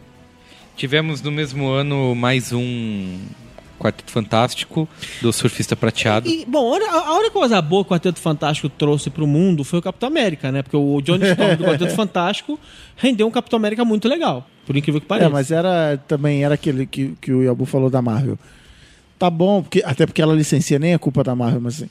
Então a gente não tem dinheiro, então vamos contratar esses atores de televisão aqui É, pra é. É, mas é um E- modelo Fox. A Fox, a Fox ela é meio mão de vaca, né? Tem uns negócios meio bizarros. Só dá dinheiro pro James Cameron, né? Fala a verdade. Mas ah, eu acho, eu acho ah, o interessante dessa história é o seguinte: é que fecha um capítulo importante aqui, que é o seguinte: até 2007 a- a- não existia Marvel Studio como estúdio, né? E aí, em 2008, é o momento em que. É, licenciado. Entra, a Marvel entra no jogo para fazer os filmes dela, né? E aí, é, que é o Iron Man Sim, que é o filme que tinha essa responsabilidade que é sensacional. de, de lançar um estúdio. E, e dali eles queriam. Eles tinham ambições grandes, mas assim, primeiro o Iron Man precisava dar certo para que eles Sim, pudessem fazer o o John resto. Favreau. Eles É, pegaram lá, sabe, tipo, sabe, olharam e falaram assim: o que que sobrou aqui? Peraí, sobrou o Homem de Ferro, hum, hum, sobrou Thor, xiii, Capitão América, ih, falaram, mas. Não, e eles fizeram porque assim, eu, eu não nunca fui grande leitor de quadrinhos, principalmente Marvel. Eu só colecionava Super-Homem e Batman. É, e, o- só que o Homem de Ferro foi sempre um. Foi sempre coadjuvante, assim, né? De. Ó, o senhor Alexandre Maron foi um grande entusiasta de Homem de Ferro em sua adolescência. Ah, é? Porque assim, o Homem de Ferro hoje virou uma grande coisa, principalmente pelo. Como é o nome do. do Robertinho, garoto? É, Robertinho, Robert Downey Jr., que personificou o cara e hoje o Homem de Ferro é ele, né? Ele, e ele virou, acho que no dia a dia. Eu vi outro Ele, dia. é, ele vive essa ele vida, vive, né? ele vive o Tony, ele é o Tony Stark, acho que no dia a dia. É, e eu acho que o Homem de Ferro, cara, é, é brilhante, assim, principalmente a, a primeira hora do filme. Depois também cai naquela de criar um grande vilão e tem, É. tem que ter a mesma coisa. Só que a primeira hora de mostrar. Talvez seja um, talvez o filme de super-herói com a melhor parte de origem A origem é legal. é, né? Seja é o legal. Homem de Ferro. assim. Bom, assim, eu, eu, eu, eu, eu adorava o personagem porque eu, eu era fascinado pela ideia daquela armadura maleável, Sim. muito louca e tal, não sei o que. Sempre adorei o personagem. Eu era, eu era louco por um negócio que ele fazia muito, muito interessante, que obviamente era absolutamente impossível, fisicamente impossível, que era aquela maleta que virava uma armadura inteira gigante. É, do segundo até. até Aqui fizeram no segundo ele faz, né? só que é é uma releitura, porque é gigante a maleta e tal, não sei o quê. E, e no terceiro ele é pior, né? O terceiro é mais maluco ainda, se você pensar bem. e tal. Sim. Mas o, eu, eu, eu, eu realmente, assim, eu era fissurado, mas eu. Mas por quê? Porque também. Eu já gostava dos, dos Homem, do Homem de Ferro. eu- o Homem de Ferro é um personagem que eu achava maneiro, mas quando eu li as histórias eu achava porcaria. Até que eu li as histórias eh, do David Michelini e do, e do, e do John Romita Jr. E depois do garrafa. Bob Layton, né? Que foi continuando e tal, não sei o que. Que foi uma fase incrível do Homem de Ferro, muito legal. É, com, parecia, o Homem de Ferro ficou grande, né? é, pra- e aí, é, e, aí e, e claramente também a gente tem umas inspirações aí é, é, nesse Homem de Ferro. É, mas é um filme legal pra caramba, né? Sim. Tipo, é, feito, é um filme feito, é um filme pequeno feito pra parecer grande. Não é um filme, não é um filme caríssimo, então os caras realmente é, Ressuscitou o Robert Downey né? Jr.? Ressuscitou o Robert Downey Jr. é, Que vivia de bar em bar pela noite aí. Não, é, pelo contrário, né? Não vivia mais, por isso que ele conseguiu fazer. É, vale dizer também. Pô, só- e da- Por que, que eles deram na mão do, do João Favreau? Ele, qual é a história aí? Ah, ele fez Friends e aí, É, meu. então. Não, não, não, não, não. É o seguinte, o John Favreau, ele tem uma filmografia legal. O John Favreau, ele- ele fez. Ele fez. Ah, Ele fez aquele Rounders, ele, ele, mas é, ele, os filmes deles não, não são épicos, não se pode usar Pra a dar um palavra Homem de Ferro épica. é. dele. Não, pois é, mas é assim, a, a tese, a tese do- da, da Marvel, de certa forma, era o seguinte. O que, que é a Marvel? Né? A Marvel é, uma, é, é, é o, é o estúdio de cinema que pega personagens maiores do que a vida, só que eles são, é, é, por trás de tudo, são seres humanos. Então, é, tem uma, uma coisa interessante de pegar diretores com uma, um background de, de, de, de, dramas ou de comédias, mas uma coisa mais humana, mais mundana, e trazer. E aí tem tudo a ver com o que a gente falou agora há pouco. A Marvel é mais mundana. Então, assim, o, o Favreau ele, ele trouxe esse ar de comédia, essa, essa, essa, leveza. E aí eu acho que assim, eu vi uma entrevista gigante dele pro Nerds, ouvi uma entrevista gigante dele pro Nerds, muito legal, ele, ele contando várias coisas que aconteceram nessa época. E assim, tipo, ó, vem aqui, traz esse teu toque, esse drama humano e tal, a gente vai te cercar dos melhores técnicos de efeitos especiais do mundo para o negócio ficar legal, você vai... E outra coisa, ele é super nerd, ele adora, ele era jogador de RPG alucinado, ele gostava de quadrinho, ele conhecia o personagem, conhecia os personagens da Marvel. Ele não é pouco nerd, ele é muito nerd. Cara, o cara jogou RPG na faculdade, tipo, na, na escola. Esse é nerd mesmo. Né? Tipo, podia ter sido cliente da nossa loja, né, Cristiano? É, mas o. a- tipo assim, o Favreau, ele, ele tem um filme icônico dele dos anos 90, que é o Swingers, que foi a que eu estreia chamo de dele. Rounders, mas é o É, Swingers. que, que, que, que, que todo mundo falava desse filme e tal, não sei o quê. Aí, ele fez um filme chamado. Ele dirigiu um filme chamado Elf. Pro, é, com o. Com É esse o- mesmo? Com o Uncle com o Will Ferrell. lá? Com o Will, Will Ferrell. Puta. Que foi um. Não, mas foi um puta Foi, foi, sucesso. foi. um puta sucesso. E aí, aí ele tava meio assim, tipo, ele tava bem na fita. Assim, ele era filme um diretor de Natal em do ano, assim, ascensão. foi o filme de Natal do É, ano. ele era um diretor de ascensão com um talento pra comédia, com uma leveza e tal, não sei o que, e fala assim: agora vai lá e faz o, o, o- o Homem, de, Ferro. e tal. Ele Que fez o. bem. Ele fez o. Ele fez um filme ruim, que é o Zatura. que Foi meio. eh, Que era, lembra? Era um joguinho de tabuleiro que as Uhum. crianças jogavam e Sim, acontecia um monte sim. de coisa. Mas assim, então ele teve uns erros e acertos, mas assim, o Elf é um baita sucesso. Então, assim, cara, ele é um cara talentoso e tal, não sei o que, e deram uma chance. E o bom de um cara que é talentoso, mas que não é grande, é que você consegue controlar ele melhor, né? aham. Mas a Marvel criou nessa primeira fase esse negócio de pegar diretores com uma visão e colocar no controle dessas franquias. Então ela chamou o Kenneth Branagh pra fazer, chamou o Joe O Johnston pra sim. fazer o, o Capitão, Capitão América. América. Diretores legais ali, que não eram grandes demais, mas que tinham alguma habilidade ali. Tivemos no mesmo ano o reboot do Hulk, com o incrível do Edward Norton, que ele passa na favela no É, Brasil. Favela no Brasil. Que é, Não é um filme ruim, não. Não cara. é, mas assim, Não, também é- Ele é esque- inferior artisticamente ao filme do Ang Lee, Muito. mas a ação dele é mais isso, excitante é- do que é a do Ang Lee também. É verdade, né? é verdade. dizer, Mas é- assim, também totalmente esquecível, né? Não é um filme que você. E cai bem na formulinha do, do, Cai. do chefe final, Isso, né? é, é. Mas eu e diria. E por que, que o Edward Norton caiu nessa? Ele adora o Hulk. Ah, é? Ele adora o Hulk. Ele, inclusive, escreveu parte do roteiro. E aí nunca mais. Foi uma. Não, mas vez- aí teve alguma diferença criativa nos bastidores, ele não quis fazer os outros filmes. Mas eu acho o mais importante de 2008 se chama Batman The Dark Knight. Mais é o importante de 2008? filmaço. De 2008? É um filmaço. Quer dizer mais importante do mundo. Sim. Desde que o mundo é mundo. Só que eu acho que também Teve a o gente Big não Bang. devia gastar muito tempo nisso aqui, porque a gente já fez, acho que, um, um braincast inteiro sobre Batman. trilogia sobre a Batman, trilogia é verdade. Não, cara, é muito foda o filme. Não, não é. mu- Cara, não. Puta merda. Outro dia eu até admiti aqui, falei que essa bobagem de ficar comparando os universos, né? Ah, todo filme tem que ficar comparando com Dark Knight. Não é. Eu sei que cada universo tem o seu, a sua atmosfera, tem o seu tom, é mais leve, outro é mais dark e tal. Mas você sair do cinema tremendo é só Cavaleiros das Não, Trevas. aí eu vou- É é outra, isso é outra coisa. Você sair do cinema assim, caralho, caralho, eu quero ver de novo, preciso. Faltou, faltou açúcar, a gente entende. Não, mas ó, teve uma, uma cena que explodiu minha cabeça, fora as, as obras, mas assim, a cena que eu falei, cara, esse filme. Eu assisti com vocês, não foi? O Dark Knight? Pode ser, pode ser. Numa, numa das sessões do Omelete. Lá Foi, tava, eu lembro foi. que o Yabu tava, a gente se encontrou depois do. Foi na hora que o, o Coringa aparece e eu nem lembro a ordem. A cena do lápis. E ele fala, não, não, e ele fala, ah, você sabe qual é a minha cicatriz? E ele conta a história da cicatriz. Eu tava, meu pai, não sei o que, não sei o que lá. Aí tem aquela festa do Bruce Isso. Wayne, ele vira e fala, sabe onde veio minha cicatriz? Eu falo, ah, tá bom. E ele conta outra, Outra história. Eu falei, história. uau, não! É isso, entendeu? Que é o contrário de todos os outros, dizendo, não, vou explicar. Que o Coringa é um cara atormentado. Cara, ele é louco, cara. Ele é o Coringa. Ele é o E caos. foda-se, ele é o caos, cara. E deixa a sua imaginação viajar. É, que muitas vezes falta isso. Você deixar o espaço vazio Cara, eu vou pra chegar em casa imaginação do... Batman é genial. Eu, eu, não, é eu- o- eu, já falei, o Nolan é o messias do cinema. E o atual. Batman 2 tem uma coisa muito legal. Mas, Já vamos falar do Batman 2 na meia hora agora. Batman 2 tem uma coisa que eu amo nesse filme, que é o seguinte. Eu, eu, eu, eu vi esse filme várias vezes também, mas eu vi. A primeira vez que eu vi no cinema, eu lembro de ter uma sensação no meio do filme de falar assim: Cara, não é possível. E- Ele, ele vai, dar merda. perder o controle desse filme. Porque é o quê? E aí, quando você vai pensar, olha pro grande plano da coisa, é o caos tentando. É como se ele falasse, não, deixa o Coringa tocar Sim. a zona. Porque o Coringa vai transformando tudo numa bagunça. Você fala assim, não, não tem como esse filme acabar bem. Posso dizer uma coisa que eu. E aí, as coisas se acertam no É, final. mas eu vou, assim, eu acho que esse filme pra mim é nota 5 de, de 5, Ah, obra-prima e tal. É, 10 de, 10 de 10.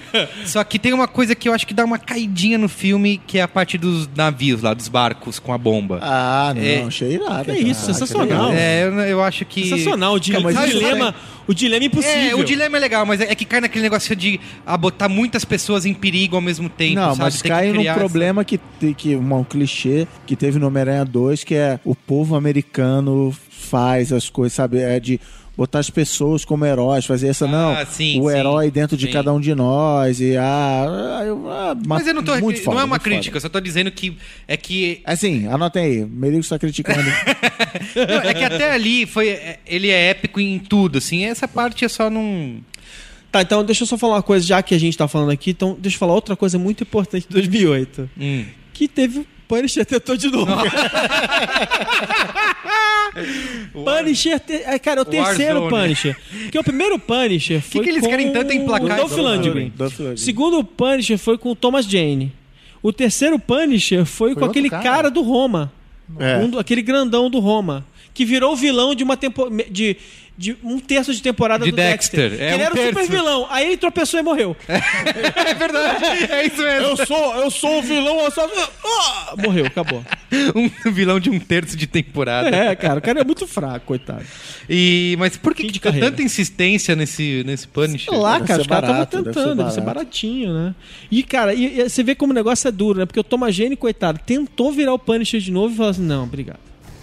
Tem o. Ele fez um curta-metragem tentando. Você tá, falando, você tá criticando o cara do, do Roma, mas eu vou ter, ele fez um, ele fez o Fez o Thor, O né? Thor, exato. É. Ele fez o, ele tá no Ele é o Thor. fortão do ele é o Thor. fortão do Thor. Ah, tá, tá, tá. tá. Como é o fortão do Thor? As pessoas vão falar. O Volstag? Você tá falando que é o Volstag? É, né? Acho que é. O amigo da trupe Não do lembro, Thor. não lembro. O, ca... o grandão. não é lembro agora. ele. Opa. Não Ele fez agora. várias coisas. Não Eu já vi desculpa. ele em, em- Cara, ele tem uma cena do Roma dele que é. Não, ele não, não, pera, pera, Roma é incrível. Roma é incrível. Roma é tem uma incrível. a cena dele lutando lá que ele acho que ele corta a cabeça ou o braço Não, do Roma é cara. foda.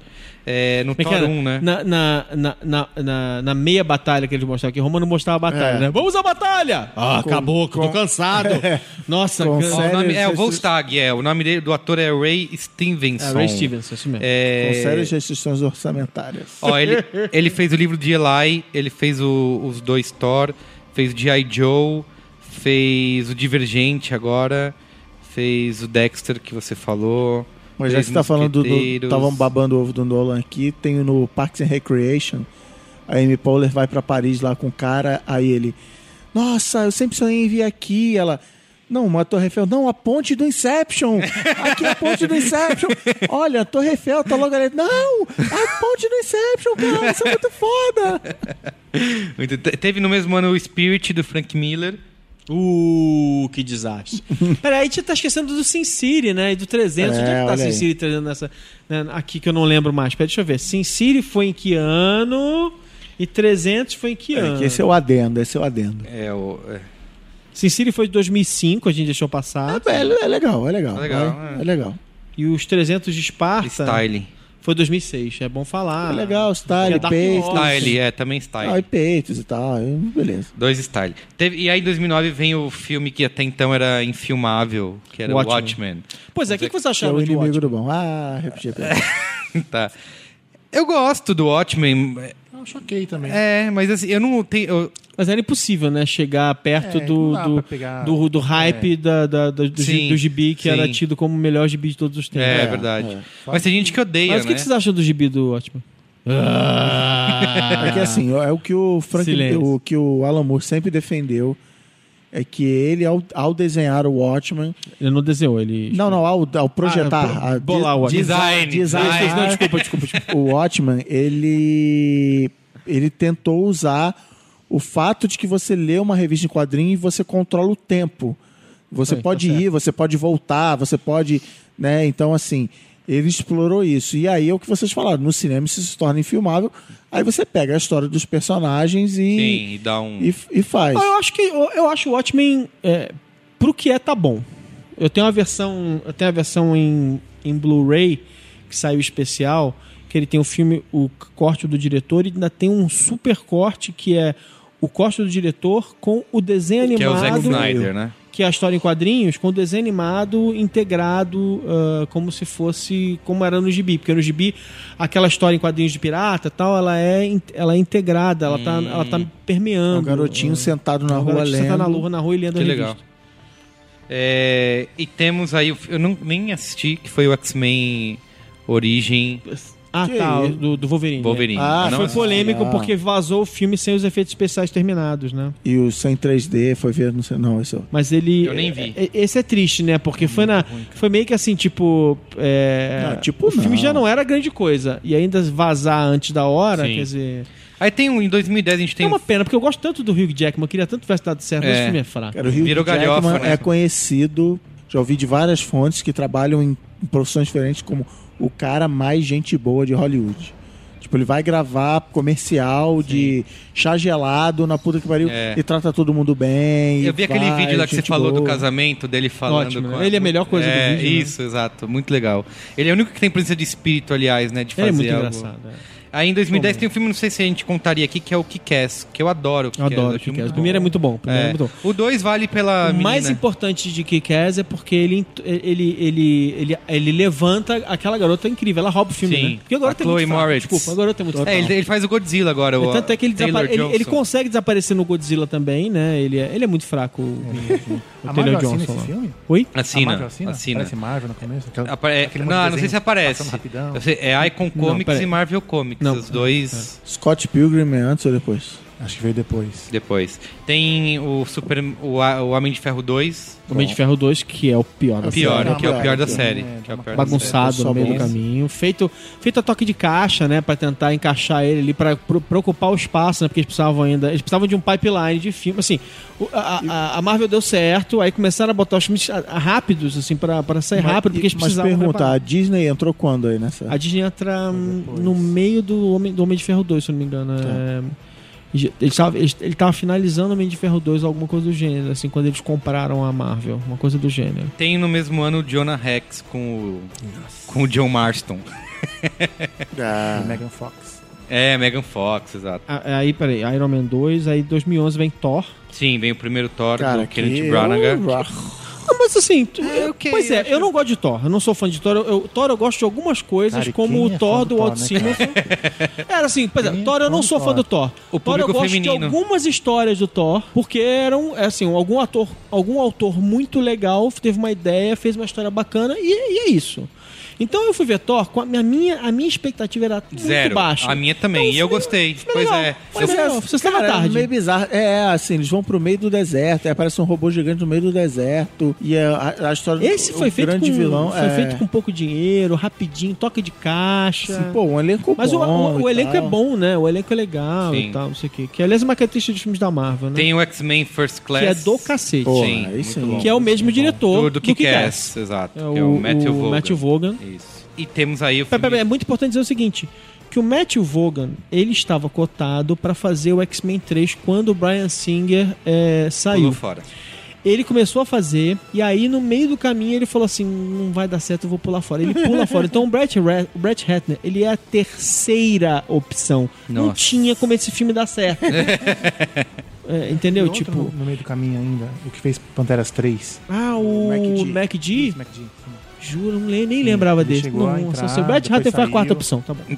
Vocês vocês entenderam, né? Coitado. Brett Ratner realmente, tá- tadinho. O X-Men, o Primeira Classe, pra gente falar um pouco mais. Até porque nesse momento vale a pena falar um pouco mais do X-Men First Class. Isso. É...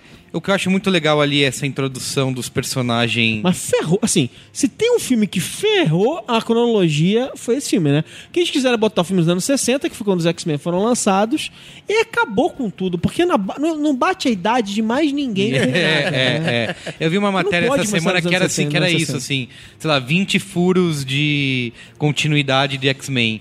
Que é falando, ah, o cara que perdeu o poder, como 20 que ele é pouco, recuperou. É, exato. Eu, eu resolvi não ler tudo pra. É, Não, se ele começasse saber. 10 anos depois, era menos grave. Se tivesse começado nos anos 70, Sim.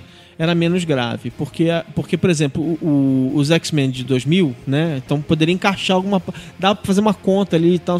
Mas ele começa em 63, cara. O, o Xavier já é um cara de quase 30 anos em 63. Então, cara, putz, ele já tem quase 40 em 73, que não tem, né? Que ele é o mesmo cara, né? Praticamente. É, é. É, não é, ferrou. É, virou uma bagunça. Mas agora resetaram Mas tudo. filme né? é bom, Então, é assim, bom, isso, isso. Mas é que tá, de novo, não, sou Não. purista. Pra mim, o que importa é o seguinte: puta, que legal. Filme legal, divertido, é, super estiloso, é, um elenco bacana, fora a- aquela, sem, aquela sem graça, aquela mulher linda, gélida e sem graça do, do Mad Men, Mad né? Men. A- January Jones. isso, General Não, Jones. legal a, a trivia que eu li.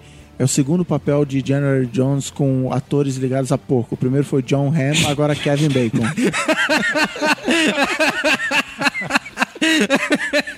A coisa mais importante Demais.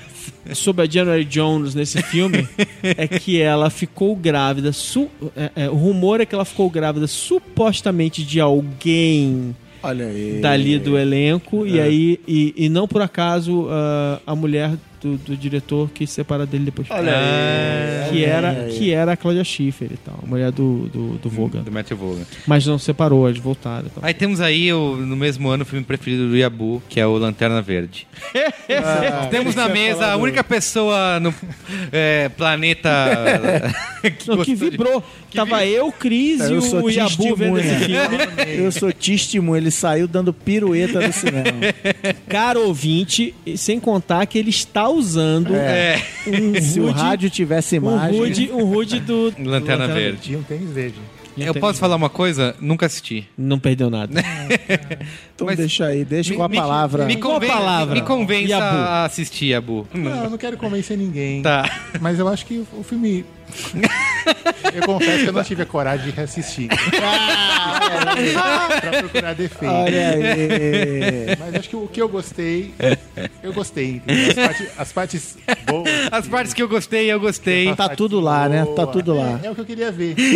O que eu não queria ver tá lá também. acho que tá em excesso.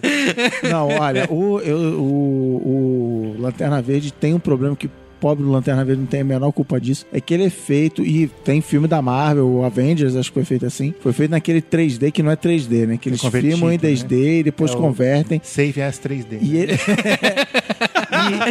export, export. e eles exageram, assim, tem uma cena de close, assim, do, do casal protagonista, e eles botam os dois atores em planos diferentes, mas assim, eles, você vê que são dois bonecos recortados de papel em plano. Nossa, assim. É muito ruim. Mas Dá por que, que é ruim? É tudo ruim. Porque o roteiro é ruim, porque a direção de arte é tosca, Mas é, o, O ator também não é lá grandes coisas. porque o Ryan, porque o Ryan Reynolds. Engraçado que o Ryan Reynolds ele, ele acerta de vez em quando, ele também faz filmes legais. Então, assim, tem filme legal que eu vi. Que é porque o Ryan Reynolds também. Ele é simpático pra comédia romântica e tal. Agora, nesse filme ele é um desastre absoluto. Ele, ele, ele flertou com virar é, astro e aí ele Mas em comparação planeta com o Terra. personagem- Voltou pro lugar dele. em, em comparação com o personagem dos quadrinhos, é, é- não, não é, é muito diferente, assim? Não é, não é fiel ao... É que depende da fase, né? Começou, podcast de quadrinhos agora. A era de ouro, era de prata, Ah, era de é. bronze, Tinha era de um latão. Kilowog lá, vai. Tinha um Kilowog, Tinha tem os caras tinha lá. A, a tropa, quando aparece é legal. Os dois segundos que ela aparece. Foi o que deu pra pagar, né? É que eles tentaram fazer um Star Wars, né? E Essa sempre foi a intenção de, ah, vamos fazer um novo Star Wars. Não temos mais Harry Potter, não temos mais o dinheiro do Harry Potter, precisamos fazer uma nova franquia de É, porque da Warner, né? fazer um monte de filmes, né? Então tentaram colocar tudo ali, né? Paralaxe, a Tropa e Sinestro. E no final ainda aparece o Anel Amarelo, mas, né? Não rolou. É, eu acho assim, é, é, isso, isso talvez seja uma característica, assim, é, de repente a gente deixa isso pro final, mas assim, será que já era o Warner tentando é, expandir o universo dela? Porque, Acho que porque com o volto- Superman, tá claro que é, o Superman ele é o, ele é o ponto de lança de uma nova mitologia, né? Mas assim, eu tive a sensação de que eles tinham esperança, e acho que eles foram sacando no meio do caminho, falando... E, e a julgar pelo diretor, que o diretor é um famoso lançador de franquia, né? Acho que eu volto Martin um pouco naquela Campbell, questão né? do. Foi ele que lançou o. Zorro, foi ele que relançou o, o- o James Bond, por exemplo. Né?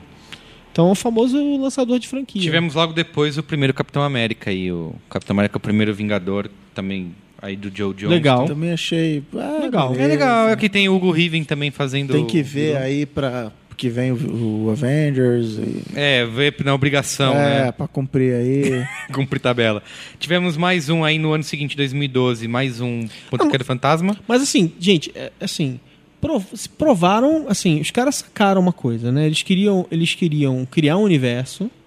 Eles pegaram personagens secundários, lançaram filmes antes, os filmes não eram caros.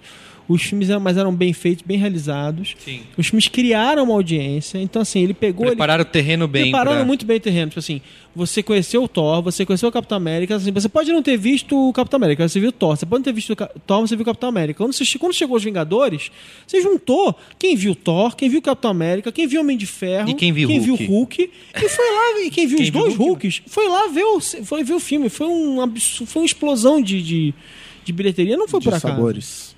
Explosão de sabores. Eu já falei tanto aqui do... Eu acho que o problema, o problema de verdade do Lanterna Verde é que ele era verde. Tudo que é verde dá problema. Pode ver, o Hulk deu problema, o Lanterna Ah. Verde deu problema. Olha aí. Tem um- uma coisa boa dos Vingadores é que o... eu acho que o Joss Whedon merecia ter algo desse tamanho na mão dele. É, opa! Masculinity alert, né? É, porque, afinal de contas, cara- ele escreveu o roteiro de Toy Story, né? Então ele tem um, grande mérito Joss. Whedon fez, tor- fez Buffy, cara. torço... Fez Buffy, Não, o cara escreveu o roteiro É de foda. Toy Story. Astonishing É, enfim. X-Men. Quem? Astonishing X-Men. Astonishing X-Men. Incrível. É, É. dele, é animal. E os Vingadores? É tudo isso mesmo? Um bilhão e, me... um bilhão e meio de... Um bilhão de e meio Mereceu, bom. mereceu. É? Eu acho que mereceu. Mereceu? Mereceu, Acho que pô. Aí já era E, Disney, né? e Vingadores, É. a- Já era Disney. até pra. Se, se usou bem a máquina de distribuição da Disney. Aliás, Foi o primeiro acho que- filme pela Disney, de verdade. Eu acho que a compra da Marvel pela Disney foi a melhor coisa que poderia ter acontecido com eles. Que- Finalmente, né? Eles tiveram total. por trás deles o suporte, né? Porque a gente já vinha falando. Frase solta. A gente já, já falava há, há muitos anos antes disso de que cada vez mais a Marvel era uma empresa.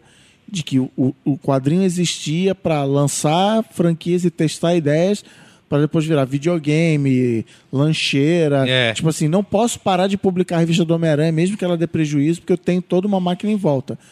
E aí a Disney virou e falou: então tá, então vamos agora fazer isso direito, do jeito Disney da parada. E aí tem os herói cabeçudinho lá, do Super Hero Squad, tem. Sim. e aí tem o- Disney o. Infinity. Né, tem Disney Infinity, parque de diversões, Que, puxa. aliás, pra a Marvel tá? vai entrar no Disney Infinity agora Sim, nos é, anos então. seguintes. É verdade. E, e, e eu, eu tava, de novo, é, é, tava ouvindo uma entrevista com a, a- com a Jennifer Morrison do, do Once Upon a Time, né? E aí ela trabalha a, a série da ABC, que é da Disney, e aí ela falou que ela, ela, ela teve um vislumbre incrível, que é o seguinte, ela, ela, ela viu é, uma, uma exposição itinerante que a Marvel vai fazer com super interativa que vai viajar pelo mundo. Eles vão fazer várias e vão viajar, vão replicar ela em vários lugares do mundo. Vai ser aquela coisa tipo assim, vai chegar na cidade, vai montar num shopping center, num lugar maluco e vai ser aquela aquela coqueluche enlouquecida e tal. Falou assim, cara, eu nunca vi um negócio tão incrível em toda a minha vida. Falei, conta mais, não posso, eu assinei NDA, não posso falar. E é algo que a Marvel nunca faria antes, antes da É. compra, né? É incrível. Os caras são bons. E o que mais me caras impressiona nessa compra foi como a Disney foi rápida em colocar, em colocar as, as coisas na rua, né? É. Porque a compra. Quando que foi a compra? Foi antes dos Vingadores. Meu, imagina a logística que é você comprar uma empresa como a Marvel, que tem Sim. contratos com Exato. meio milhão de licenciados, e estúdios e tal, e, e, cara, já tá tudo rolando. Ué, igual Os caras fizeram com o Star Wars, né? Com, comprando a. Comprou e já anunciou. No É, ato da exato, compra já, anunciou, que outros. vem. Exato. É, tivemos aí também no mesmo ano dos Vingadores um filme que eu fui assistir só esse ano pra poder ver o novo Homem-Aranha, foi o Amazing Spider-Man, né? O reboot aí com dirigido pelo Mark Webb, que é o do 500 dias com ela. É, que assim, eu vi bastante, eu, eu fiquei é, não quis assistir o filme porque eu falei, meu, é muito cedo pra fazer isso. Ainda tinha o Tobey Maguire, ele é, ele é o Homem-Aranha, tá personificado como ele. Não deveria ser isso agora, deveria ser daqui 10 anos.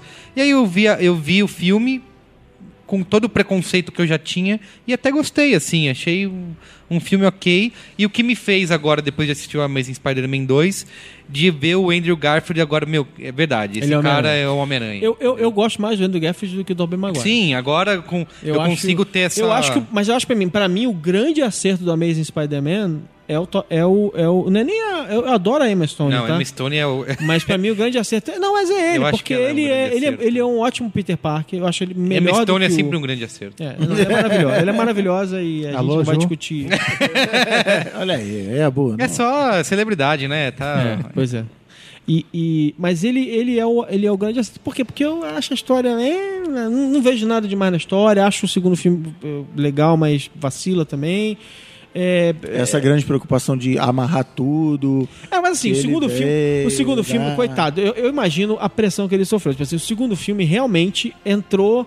Entrou a- os executivos da, da, da, da Sony, Sony, Sony. entraram e falaram assim: agora você vai transformar essa porcaria numa franquia. Isso. Você vai introduzir um monte de personagem aqui, Deixa vai um monte ter. de ponta solta. Vamos tentar deixar um monte de ponta solta pra fazer, para tentar fazer o universo Aranha. E aí a gente encontra uma situação completamente maluca, né? Porque assim, a Marvel, ela, como ela foi sendo espalhada por tudo quanto é canto, isso pode ser, uma- isso pode ser assim, a Marvel é o PC e a, e a DC é a Apple. Né, porque a, a DC não licencia o- os personagens, ela fica com tudo ali pra ela, só quer fazer do jeito dela e demora, espera e tal, não sei o que, só que sem a genialidade da, da Apple do, do Steve Jobs. E a Marvel, não, a Marvel foi licenciando o sistema operacional dela. Então, assim, tá os X-Men na, na Fox, a Fox agora decidiu que quer fazer um universo X-Men. Tá, o Quarteto Fantástico vai ser rebutado pela Fox agora, também com a missão de virar um universo coeso. Ninguém sabe se eles vão tentar conectar com o X-Men de alguma maneira, eles poderiam fazer se eles quisessem, que tem o direito dos dois, mas talvez seja um universo Quarteto Fantástico. A Columbia tentando transformar o Homem-Aranha no universo Aranha. Entendeu? Então, assim, tipo, os caras estão tentando ali fazer, replicar a estratégia, a estratégia da, da, da Marvel. E para isso, tá claro que é a estratégia seriada. Então, assim, não é por acaso que a, própria, que a própria Disney falou assim: Star Wars vai ter Star Wars todos os anos, vai ter um filme. sim. Né? Vai ter a trilogia em anos pulados, mas nos anos eh, sei lá, pares ou ímpares, sei lá qual vai ser, 2015 da Star Wars, né? Então, nos anos pares, vai ter um filme Sim. de personagem. Vai Inclusive, ter o um, já- vai ter primeiro- o Boba Fett, vai É, ter o, o, o Yoda. O primeiro spin-off já foi confirmado que a direção vai ser do Gareth Edwards, que foi o, di- o que dirigiu o Godzilla agora.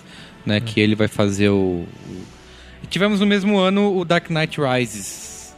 E aí? Que eu acho que é um, filme, é, um, é um bom filme perfeito. Eu acho que é um filme ambicioso pra caramba.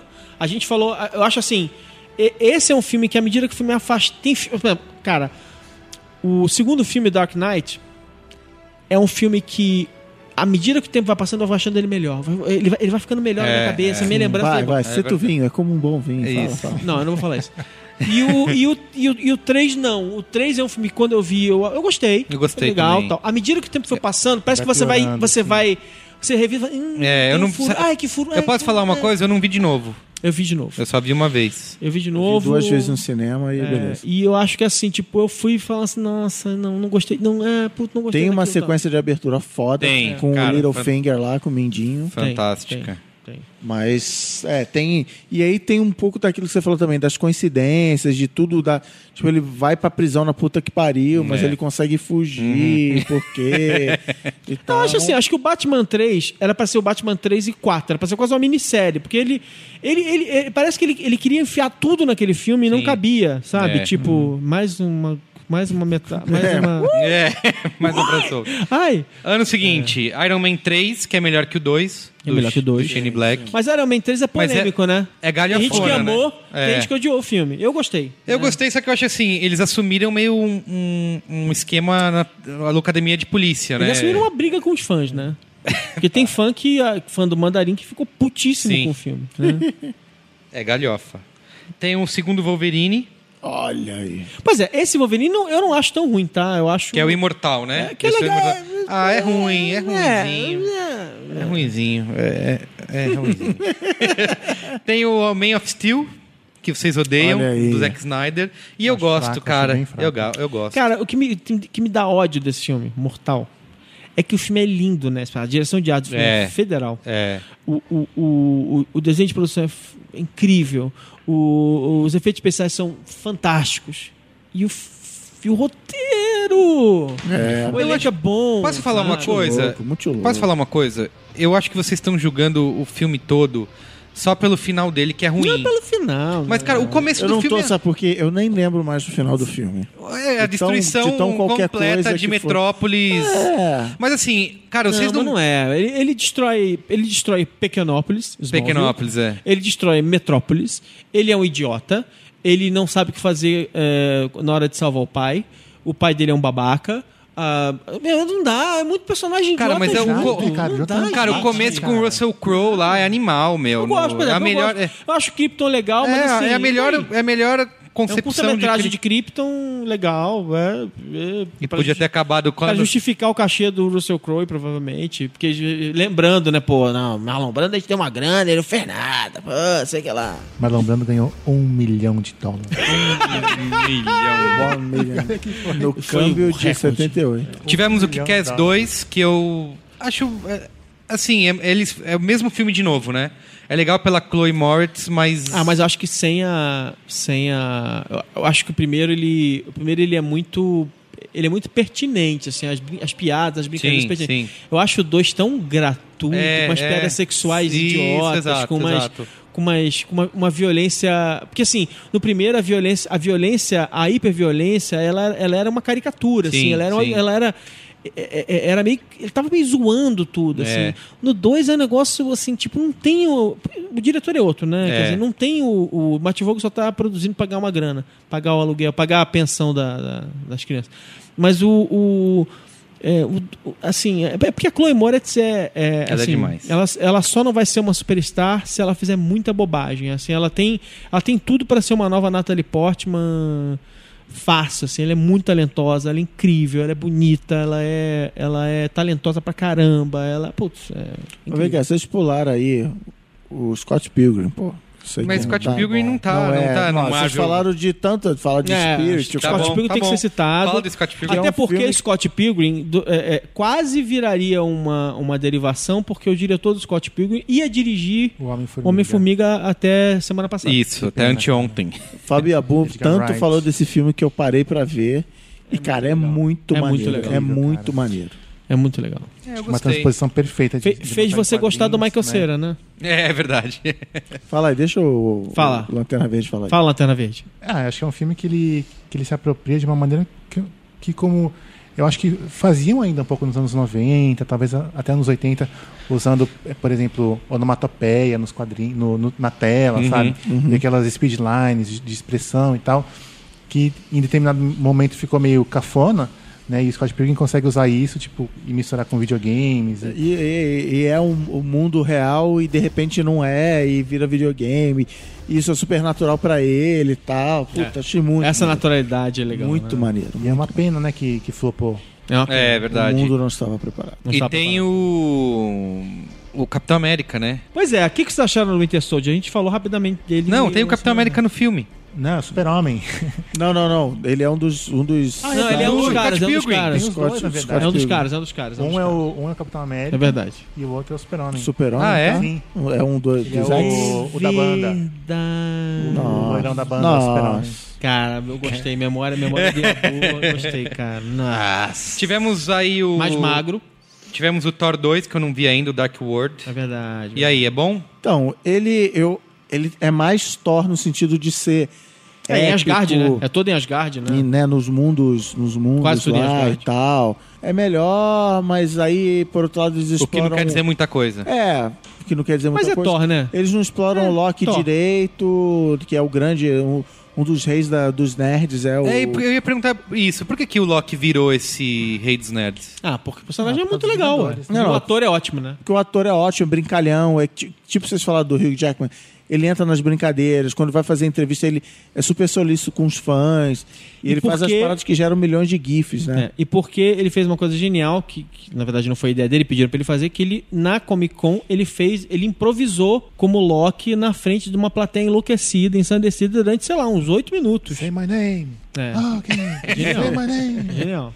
Ele é ótimo. Aí tivemos em 2014, que é o ano que estamos. O, Inter- o Capitão América The Winter Capitão Soldier, que eu Winter Soldier também não vi ainda. quando- Que, já, que não é mais o Joe Johnston, né? É o Anthony Joseph É, eu, Russo. eu acho que assim, tipo, é, tem, um- tem uma sinalização interessante, tá em discussão agora, porque a gente vai saber com o tempo, né? Mas assim, a saída do, do Edgar é, Wright. eh, Wright do. Ai, caramba, pera. Homem-Formiga. A saída do Edgar Wright do Ant-Man, do Homem-Formiga, e, e e o próprio Capitão América ser dirigido também por uns caras meio desconhecidos e tal, não sei o que, legais, com algumas coisas legais no currículo, mas desconhecidos. Tem uma especulação é, de que. é, é, e que tem a ver com, com discussões que a gente pode ter aqui, que é o seguinte: tipo assim, a Marvel agora, já que ela tem tanta preocupação, ela tem um mapa do tesouro, de tudo que ela vai lançar até 2028, de que ela vai entrar numa, numa estrutura mais voltada para uma coisa meio showrunner, uma coisa meio. um universo planificado em que os diretores vão lá executar só a visão de um grupo de criadores Da corporação. né, de uma né? corporação que pode até ter alguma que, que, que a parte autoral está muito no texto, no plot, na história, na caracterização dos personagens, mas que os diretores vão meio que executar aquilo como é um formato de uma série que a, que, que a cada semana ali duas semanas muda o diretor e, e a coisa e a coisa segue seu rumo. Então assim, tipo, a Marvel começou dando chance a diretores para que eles trouxessem uma visão interessante e agora ela pode estar entrando numa, numa fase em que ela vai ficar menos criativa do lado da, da direção, mas que vai, vai ter uma, uma- um, um controle editorial muito grande. Se isso vai ser bom, se isso vai ser ruim, a gente só vai ver com o tempo. Assim. Depende Sim. muito do talento de quem está por trás fazendo as escolhas. Né? Aí temos os dois mais recentes, que é o Amazing Spider-Man 2 que eu achei legal pra caramba, assim, me diverti muito, já É, que você falei adorou, aqui. gostou mais do que X-Men. É, é um pouco mais, assim, é só Como, como pode? um- um- um- uma empolgação maior com o Amazing Spider-Man 2. E o X-Men Dias de um Futuro Esquecido, que também falamos aqui. Que eu acho que é pau a pau com o X-Men 2 ali, Melhor. um filme, É um filme muito sensacional. bom, Filme muito bom sensacional. mesmo. E agora o que, que a gente. Filmaço. O que a gente tem daqui em diante, né? Temos é, o Guardiões da Galáxia. Ga- Guardiões da Galáxia, exatamente. Vingadores. Vinga- No ano que vem tem os Vingadores, tem o reboot do Quarteto Fantástico, tem aí o Homem O Homem-Formiga. que já não é mais o Edgar Wright. Pois né? é, acho que va- vale a pena dizer uma coisa sobre o Homem-Formiga e a história do Edgar Wright. Você acha que ele quis coisas maiores? Não, a história. Pode ser. Um filme pequeno pra ele, né? Não, é- pelo contrário. é- a, não, a história é, é o inverso. A história é a seguinte: o filme estava setado para ser lançado em novembro. Acho que a gente falou isso no outro dia, né? O filme tá setado, mas o nosso ouvinte ainda não sabe É, o. Merigo odeia quando É. a gente conversa Pois de é, assuntos sem querer. é. braincásticos no Merigo no fala, não, para, para, vamos falar Queimando só sobre papo. o tempo. Vamos falar sobre o tempo. Deixa isso para pro programa. Mas a história é a seguinte, e isso é verdade. Tipo assim, o filme tava. É, ele ia estrear em novembro, que, é um, que, a, que a expectativa é muito menor, o filme podia ser menor, menos ambicioso e tal. E aí, é, tipo, o, o Thor 2, né? O Thor 2 estreou tipo outubro, novembro do ano, do ano É, passado. exato. E aí, é, no meio do caminho, aconteceu o seguinte: Sup- Hom- é, Batman e Super-Homem mudaram a data de estreia e abriram aquele espaço em agosto que é precioso, que é o meio, a meiuca do verão. E aí, o que, que, que a Marvel fez? Jogou o Homem-Formiga no meio do verão de 2015. E aí é o seguinte, a Marvel não é mais um estúdio sozinha. A Marvel hoje em dia faz parte da Disney, que sabe de. sa- que supostamente deveria saber o que faz, mas também fez. O- máquina. mas fez o. Fez aquele filme no ano passado lá, o, o de Marte lá, como é que é o. John Carter. É, o John John Carter. Carter, é verdade. Que queimou, queimou o diretor da Story, mas tudo bem. Então, assim, tipo. é, é, desculpa, o diretor do Nemo, né? Do Nemo. Ao trazer o filme pro verão, você muda o budget, você muda o número, de efeitos especiais que você vai fazer, você tem que mudar o roteiro, porque se em novembro. Ele fez o Cavaleiro Solitário também, vamos lá. É, verdade. Não, pois é. Porque se em novembro você, você pode ir para um público X, em, em agosto você basicamente tem que fazer aquele filme de quatro quadrantes. Tem que pegar homem, mulher, jovem, adulto, sabe? E você tem que fazer. não sei o quê. Então você tem que pegar a demografia. Então, assim, muda o plano. E aí a história é o seguinte. Ficou maior, ele falou: grande assim eu não quero. É toda essa história pra chegar nisso. Tá bom. Parabéns. E o, uh, o Batman vs Superman foi Não, jogado pra Batman 2016. v Superman. V Superman. Por quê, né? The Dawn of Justice. Tem cara de que vai ser. Cara, vai ser uma bomba. Gente, É, exato. Acho. Peraí, e, e, e o que, que vocês acharam do. O que vocês certo. acharam, que vocês acharam do meme do, do, do Batman triste? É, nossa. ele- empurrando, empurrando o balancinho. É, vai ter o. Mas elabora aí, por que, que vai ser uma bomba? Ah, tem, tem cara. Cara, você vê pelo título do filme que eles já estão tentando colocar tanta coisa. Pra preparar a Liga da Aí, Justiça. por que, que vai entrar a Mulher Maravilha no filme, né? Cyborg, cara, e, acho que o. Ajax também. Tipo, o Ajax, Não, cara, é, tipo, né, Liga da Justiça, Liga da Justiça, Batman. Eu já achei bizarro ser da Batman e Super-Homem sem ser um. é, enfim. Eu achava que ele tinha que lançar o filme do Batman do, que do preparar, Ben Affleck né? primeiro, sabe? É, porque assim, já tava. Tudo bem que o Batman é um ícone e que não precisa, não precisa explicar quem é o Batman pra ninguém. Beleza. Sim. A gente pode assumir ele isso tá também. de máscara o tempo todo, É, então... até porque É. os filmes são recentes, né? E o queixo do, do Ben Affleck é inconfundível. O- mas eu acho assim, tipo, é, é, eu não sei, de novo, acho que, acho que, o, que, o, que o Yabu falou. Tem coisa demais acontecendo no filme, cara. Cadê o foco, cara? Como- é tão óbvio que o filme precisa de foco, precisa saber pra onde tá indo, né? E vai Tipo, ter o, o, o Zuckerberg. Como, Ah, é verdade, Luthor. como Lex Luthor. Tem uma galera no, no filme. Tem o todo- Lawrence Fishburne Toda também. a galera do filme anterior vai voltar também. Então, Ah, tá, cara, tudo bem, tem, tem mais o que voltar, porque aí é o Perry White. Eu ia falar Barry White. é o Perry White, tem a Lois Lane, que é, que é também a minha querida Amy Adams. Adams. Que Isso. Amy Adams é incrível também. Amy Adams, Amy Adams, Emma Stone são minhas musas, assim. E a Jennifer Lawrence. É. Jennifer Lawrence. Mas motivos diferentes, né? É importante dizer isso. É, e, e. Aí a gente vai ficar listando umas 10 aqui. Deus. Já tem vinheta Marão solteiro? Precisa criar essa. Vinheta Marão Solteiro. Eu queria, ó, em 2016 a gente tem um, vai ter outro filme do Capitão América, o terceiro, além do Batman e o Superman que a gente tá falando. E tem aí o X-Men Apocalipse, que Isso, pessoal, aquela cena final tem a ver com isso, entendeu? É um cara no Egito, atrás dele tem quatro cavaleiros atrás. é spoiler a cena final do. Não, do- mas tudo Ah, bem, no conta final é um. spoiler, é- não, cara, é, não é é spoiler. sem graça É- assim, não, não tem nada a ver com a história do filme, Sim, né? essa é uma ceninha. Não, é, uma e é o é legal também- para o pessoal entender, porque o que mais aconteceu comigo foi assim, amigos meus, que naturalmente, como deve acontecer com vocês. Então, Maron, o que, que é aquela cena final? Deve, o Yabu deve ter É, respondido umas quatro lá. vezes É. e tal, não sei o quê. O que, que é aquela cena final? Aí eu falo, "Ah, dependendo da pessoa, eu explico. Depois eu falo, assim, mano, não adianta nem eu te explicar. é um personagem de. Eu dos jurava que ele ia ter a boquinha do Apocalipse, sabe? É, com aquela batonzinho É, né, Mas não desenhando. tem o Apocalipse. Apocalipse, muito bem. É, pra gente finalizar aqui a pauta, senão a gente vai ficar quatro horas aqui de programa. É, É, mas acho que tem umas questões aqui. tem umas questões? Faça umas endereçar. questões. Eu acho. O que, que vocês, vocês acham que. Porque assim, as pessoas costumam dizer que. que é, elas ainda classificam esses filmes de quadrinhos como. como diversão rasa. É, eu- Batman, era a pergunta Batman ia 2. O Batman. Carlos Merigo, por exemplo. É. Ou, tipo assim, o, segundo Batman prova que dá pra fazer coisa melhor. X-Men é, é, po- po- pode trazer o tema do preconceito à, à tona e, faz- e e falar coisas interessantes. É assim, uma outra coisa interessante a respeito de, de, de quadrinhos de super-heróis é que, embora ele seja um gênero, ele é um gênero com muitos subgêneros. Né? Então, assim, tipo. O Capitão América é um filme de espionagem, né? filme de espionagem com, uh, típico filme dos anos 70, né? inspirado nos anos 70, não por acaso trouxeram Robert Redford pro filme, né? Uhum. filme de paranoia, anos 70, conspiração, não sei o que, sei o que lá. Quer dizer, o, o Thor é um filme de intrigas palacianas e traições, do nego brigando pela, pela coroa, é um Game of Thrones, não por acaso chamaram o cara de Game of Primeiro chamaram um, um- um diretor shakespeariano e depois chamaram o diretor do Game of Ah, Thrones. mas aí não, né? aí não. Não é. Tá E- bem longe de ser qualquer qualquer briga palaciana com raio laser e, e nada Não, voando. Não, mas é que tá, concordo contigo plenamente. Ele quer ser, não é. É, não é. Mas ele, mas ele tá tentando se. Ele, ele tenta se tocar essas coisas. Em alguns casos é bem cedido, como, como Winter Soldier, que é um, que é um filme. É um filme, é um filme de ação Aliás, e, e vocês não acham que esse suspense filme é o filme mais gay da Marvel, cara? O Winter Soldier é muito gay. muito Meu, eu tava esperando a cena que o, que o Falcão e o Capitão América iam Eu se beijar. Que- Não, que, que ele, ele ia vir correndo pra, ele ia vir correndo pra Natasha e pro, e pro Falcão, ele ia correr, correr, correr, ele ia abraçar o Falcão. E os dois iam sair Ia ser voando. maneiríssimo. Ah, olha aí, preconceito Ia ser na maneiríssimo. Ia mente ser do ser maneiríssimo. humano. Não, esse é maneiro.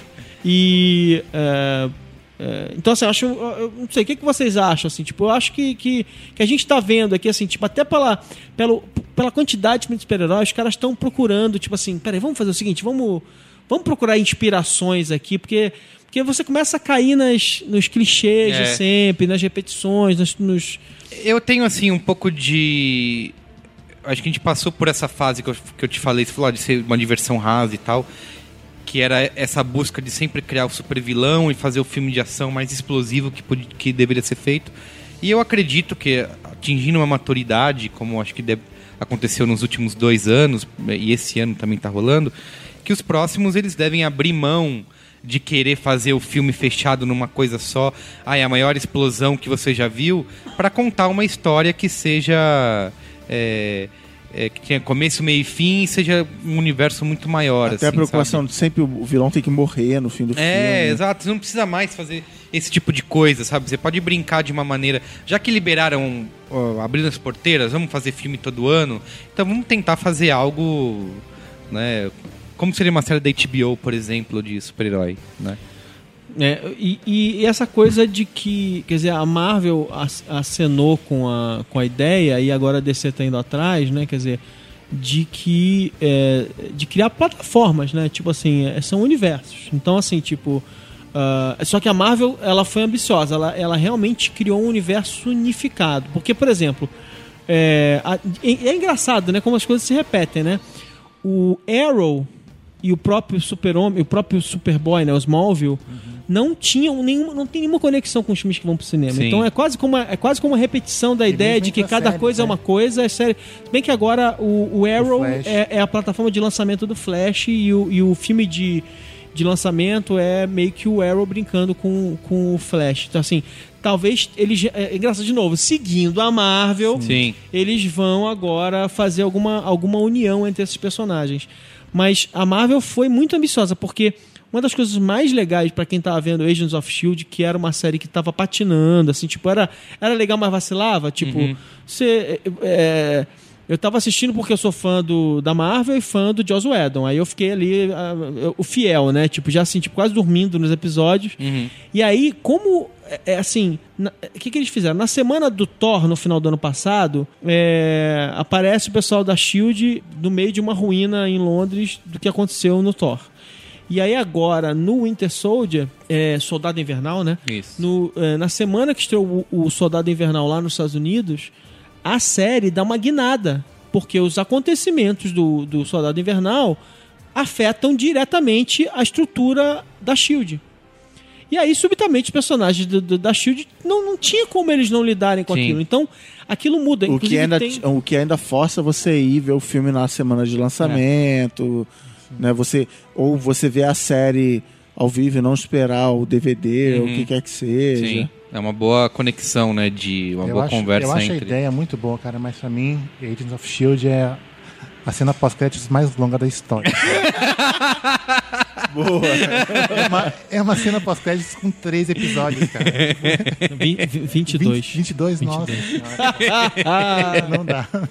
Não, não, e pior é isso. É que todo episódio da- do Agents of Shield tem uma cena pós-crédito. Pós-crédito do pós-crédito. Eu acho que a segunda temporada vai ser melhor. Eu acho que, eh, dado, dada, dado o ritmo do, do final da primeira temporada, assim, mudou a série completamente. Ela ganhou uma urgência que ela não tinha. né? Os personagens ficaram mais interessantes e tal, não sei o quê. né? Porque, assim, era a reta final, era o endgame da série, da temporada. Eu acho que a segunda temporada tende a ser melhor. Mas a, a ver. Ou a dormir. Sei. Muito bem. Mas uma, uma que eu boto fé são as séries da, da Netflix, né? Que vai ser Demolidor, Putz, vai ser muito legal, né? com seus heróis de rua, né? Uhum. O Punho de Ferro. É, mas e aí, aí tem o problema do orçamento, né? Que tá, tem que ver também. Desenho se- mas desenho animado, tá Não, tudo vai ser live certo. action, É live Não, action, desenho né? animado. É desenho animado? Vou deixar. Live action Live da Adventure, action. falei besteira. Live action. Então é isso. Live action. Tá bom. Quero ver quanto é que vai. Como é que eles vão ter dinheiro pra fazer isso? É, tudo bem que é menos episódios Porque e são tal, quatro mas É. séries, né? Daredevil, Jessica Jones, Iron Fist e Luke Cage. Com, com o Nicolas Cage. Cara, eu juro Tem pra que você. ter o Nicolas Cage. Porra. Cara, eu juro pra você. Eu, eu olhei pra eles e falei assim: não, né, é, é desenho animado, claro. Não dá eu pra- Juro. Não, não dá pra fazer esse negócio de. Porque o Demolidor, por mais que você tente, tente fazer mundano, os outros dá. A Jessica Jones super dá pra fazer live action. E no final Mas, eles vão se juntar pra fazer os defensores. Putz, Demolidor, Tá sabe? ligado, né? O quê? No Sim, final, sim, eles- sim. os quatro vão se juntar pra fazer os defensores. Enfim, Ah, enfim. Supergrupo. Como é que é a- a- as datas de lançamento aí? Ano que vem, né? Já começa ano que vem. Puta, essa Netflix, semana que vem tá no ar. 2015. As quatro séries. Não, é, então, isso que eu ia perguntar. Como é que é? Vai lançar as quatro de uma vez? É, não, não se sabe isso. Não, ainda é. Ah, não, não, não deve ser. Deve ser. Não sei. deve Vamos- vamos lançar uma, depois. Não é. sei, não sei. Então é isso? Declaração final? não, chega. Avengers é melhor que Acho que a gente tem Batman. que Tá concluir, né? Porque o tema do programa era Marvel vs DC, a gente não concluiu. É verdade. Que Avengers é melhor que Marvel ganhou Batman. da DC? De quanto?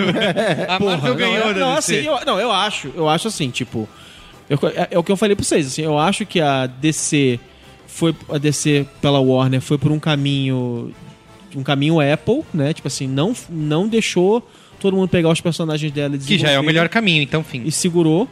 E a Mar... não, eu depende, porque assim, a Marvel foi Mas por um o caminho Steve Jobs comprou a Disney, não comprou É. a Warner. E a Marvel foi por um caminho diferente. A Marvel, o que, que ela fez? Ela pegou e, e- e- e- e licenciou os personagens. Então, assim, tipo, esse- essencialmente você pega a década passada, foi a década da Marvel, só tinha filme da Marvel no Sim. cinema. Teve um. Teve um. do- teve dois.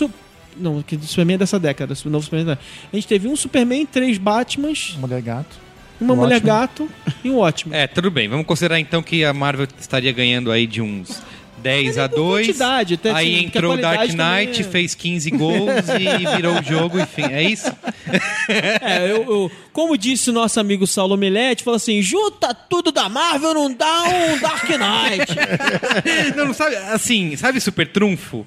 O Dark Knight é o, é o super trunfo, ele ganha de todas as outras cartas. Ele falou que o Dark Knight é o Palmeiras do, do, Ah, não, do não. cinema de super-heróis.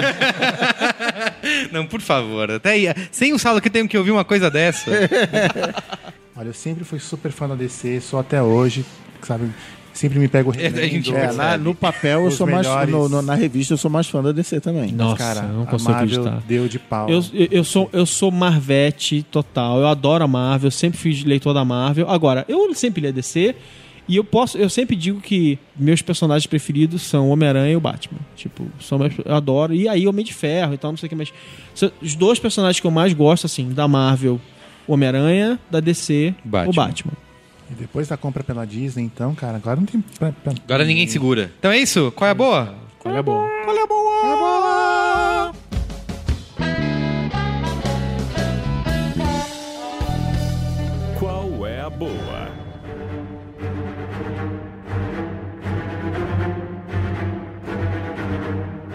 Qual é boa? Qual é boa? Qual é boa? Quem quer começar? Deixa eu, deixa eu começar então. Comece. é rap- Rapidinho. É, um dica, bom, eu vi esse fim de semana com muitas interrupções das crianças o Her, do Spike Jonze, Boa. que já ouvi críticas que foi um pouco comentado aqui no Braincast, eu discordo, mas legal, incrível, cinco estrelas, veja. Cinco estrelas? Ah, eu achei bem legal, bem legal, bem, bem profundo. Assim, eu, eu dou cinco estrelas hipster? assim. É Eu fácil. dou cinco estrelas Você fáceis, só facinho.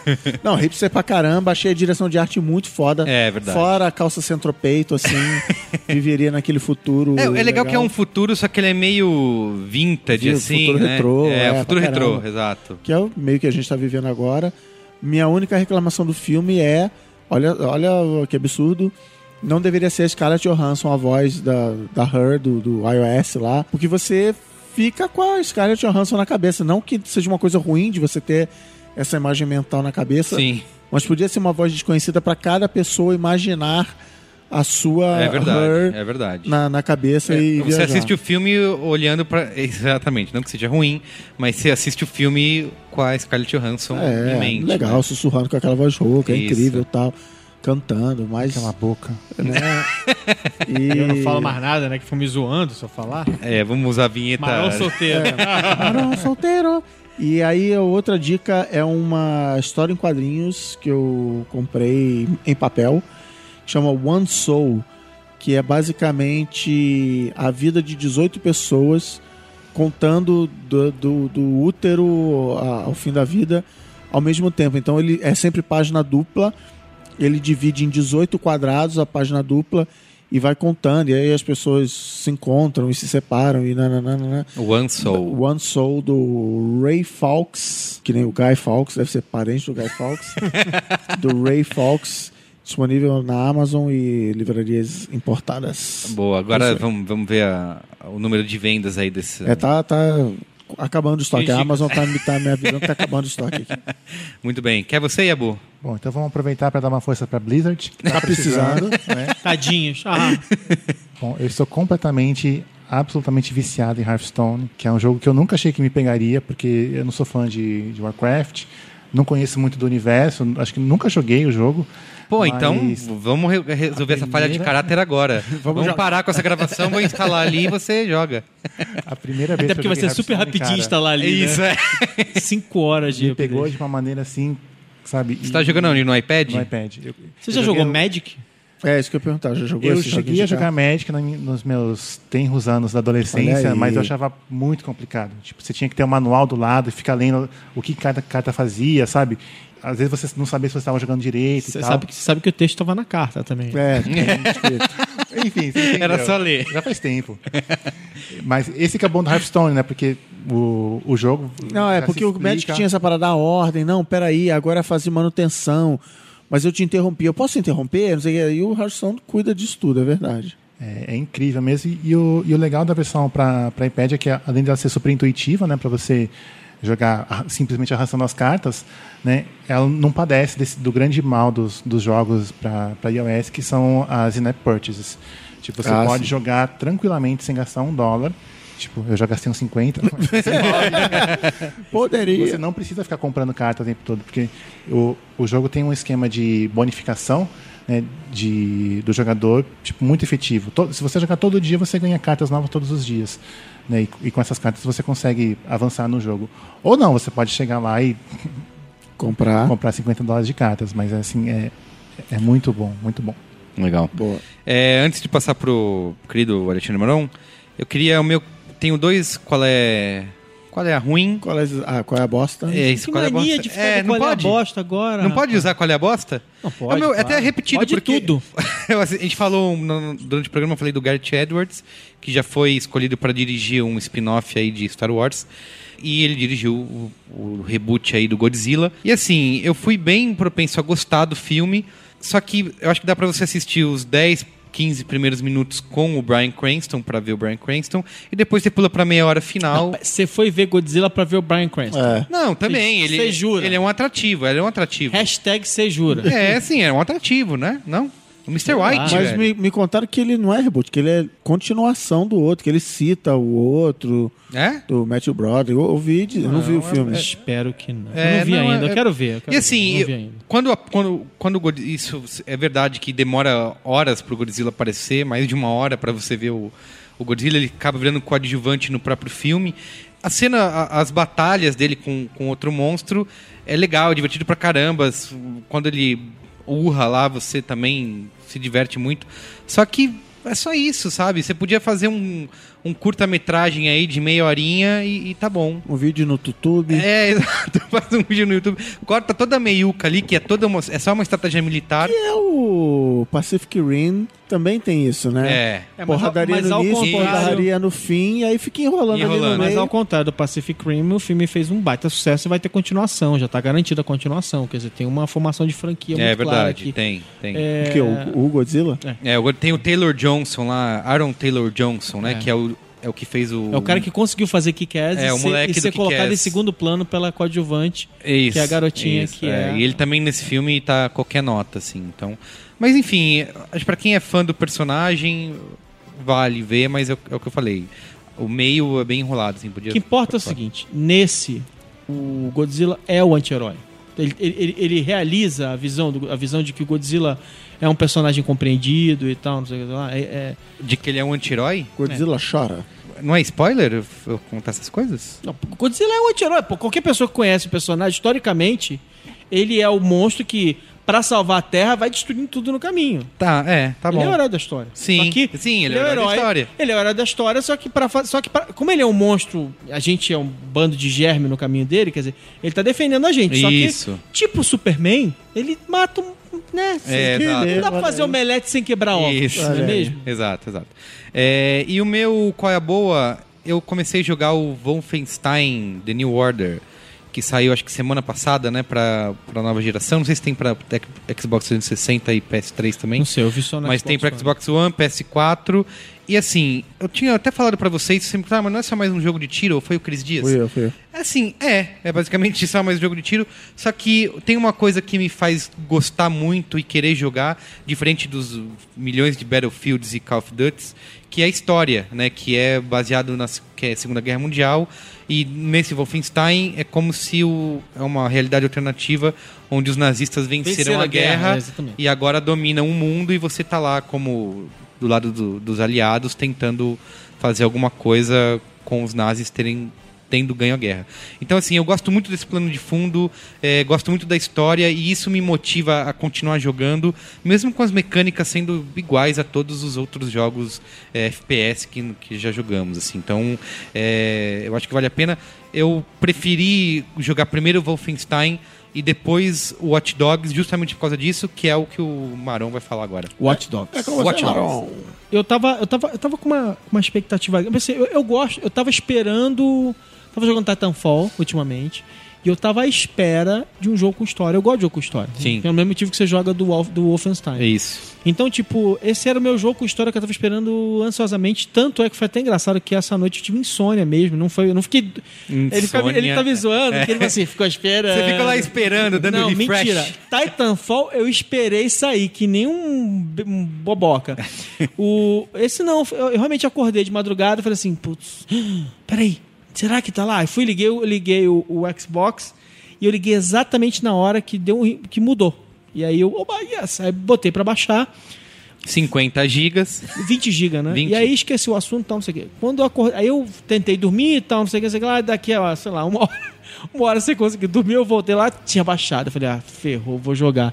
Então eu joguei e vendo aquela manhã, o sol nascendo, assim, Sim, na janela, sim, né? sim. Que poético. E, é, bonito isso. Então, assim, é, gostei do jogo. é, eu acho, eu achei decep visualmente decepcionante. Né? Concordo com vocês, depois do que a gente viu de demo e.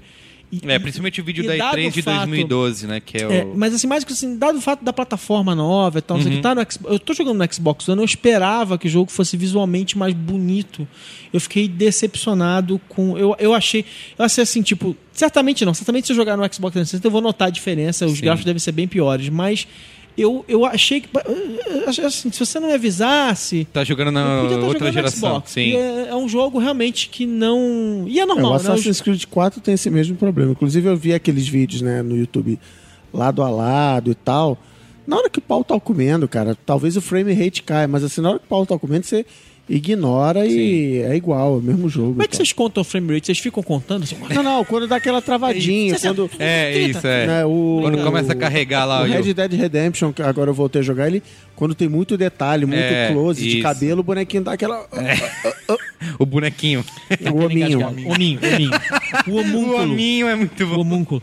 Então, o, o que eu achei assim, muito legal, assim, tem historinha. Eu gosto desses joguinhos com historinha. Então, é, é, o jogo começa bem, né? é, é, com passagem de tempo, é, personagens passando por um drama bizarro. O cara. O setup da história, né, que não tem problema falar, porque é, é como a história começa.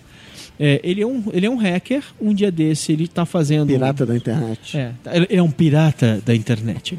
E um dia desse ele tá fazendo lá, tá, tá, tá, tá no meio de um golpe, e aí eles. eles ele e o, e o hacker lá, ele lá pra fazer a conexão no lugar, e o hacker lá, que era o chefe dele, tocam um sistema e descobrem eh, algo que eles não deviam descobrir, e aí, e aí chamam a atenção de uma organização que quer, que quer acabar com eles.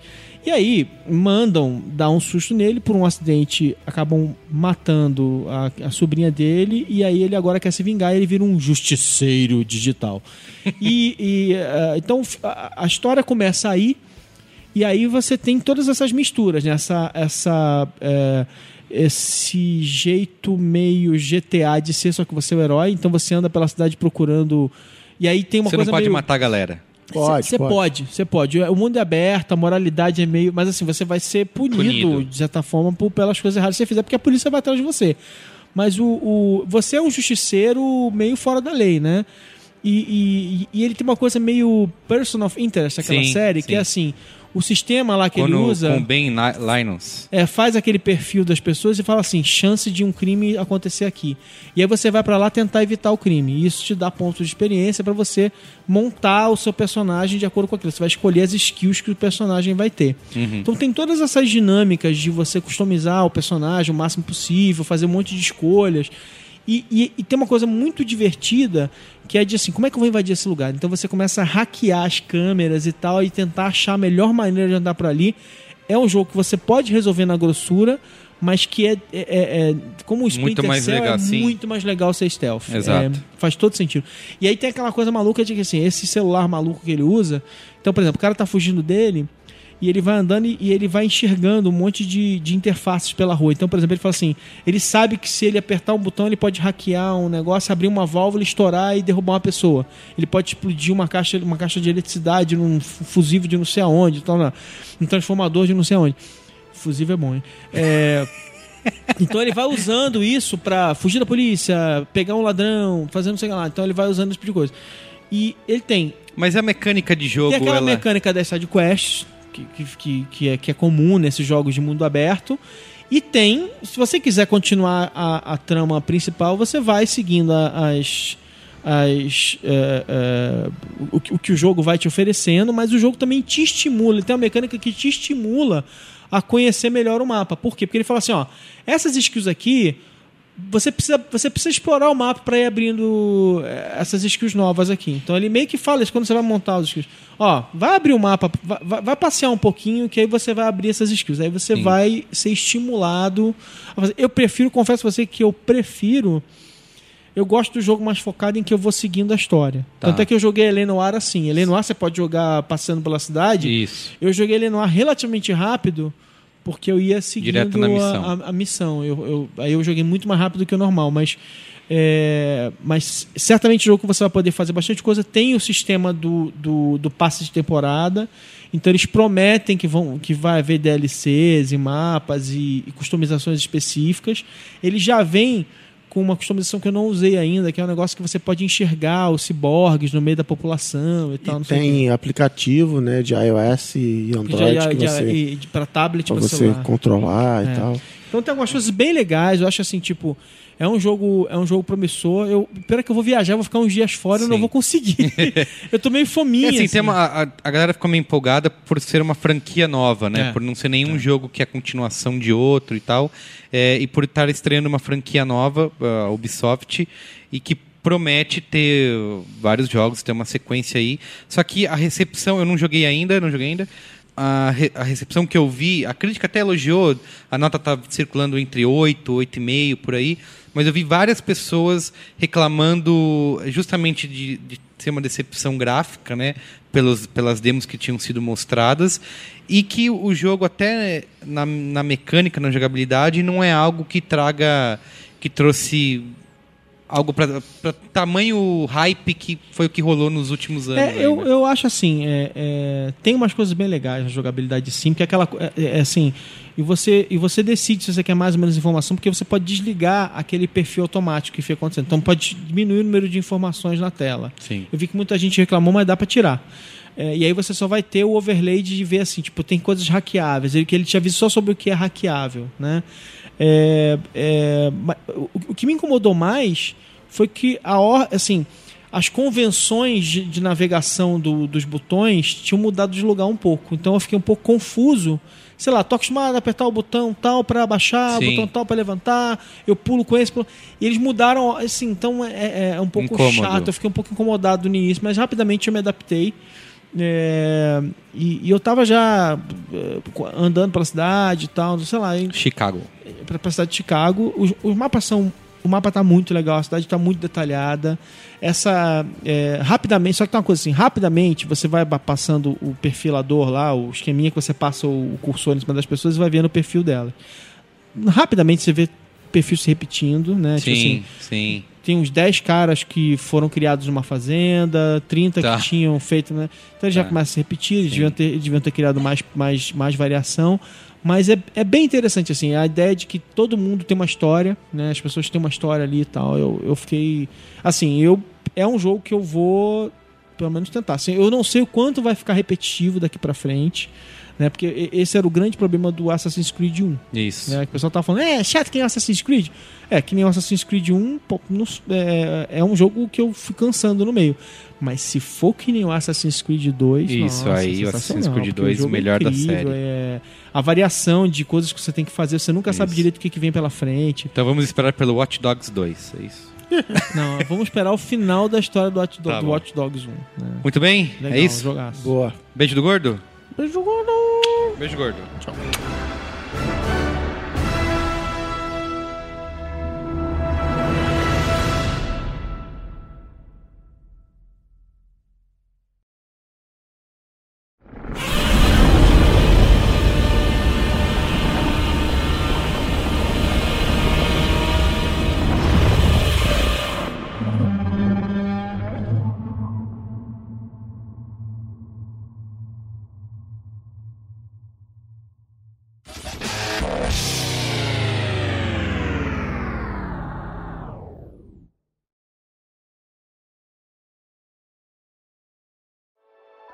Dias comuns se tornam inesquecíveis com o Gin da Garrafa Azul. Um brinde com Bombay Sapphire. Beba com moderação.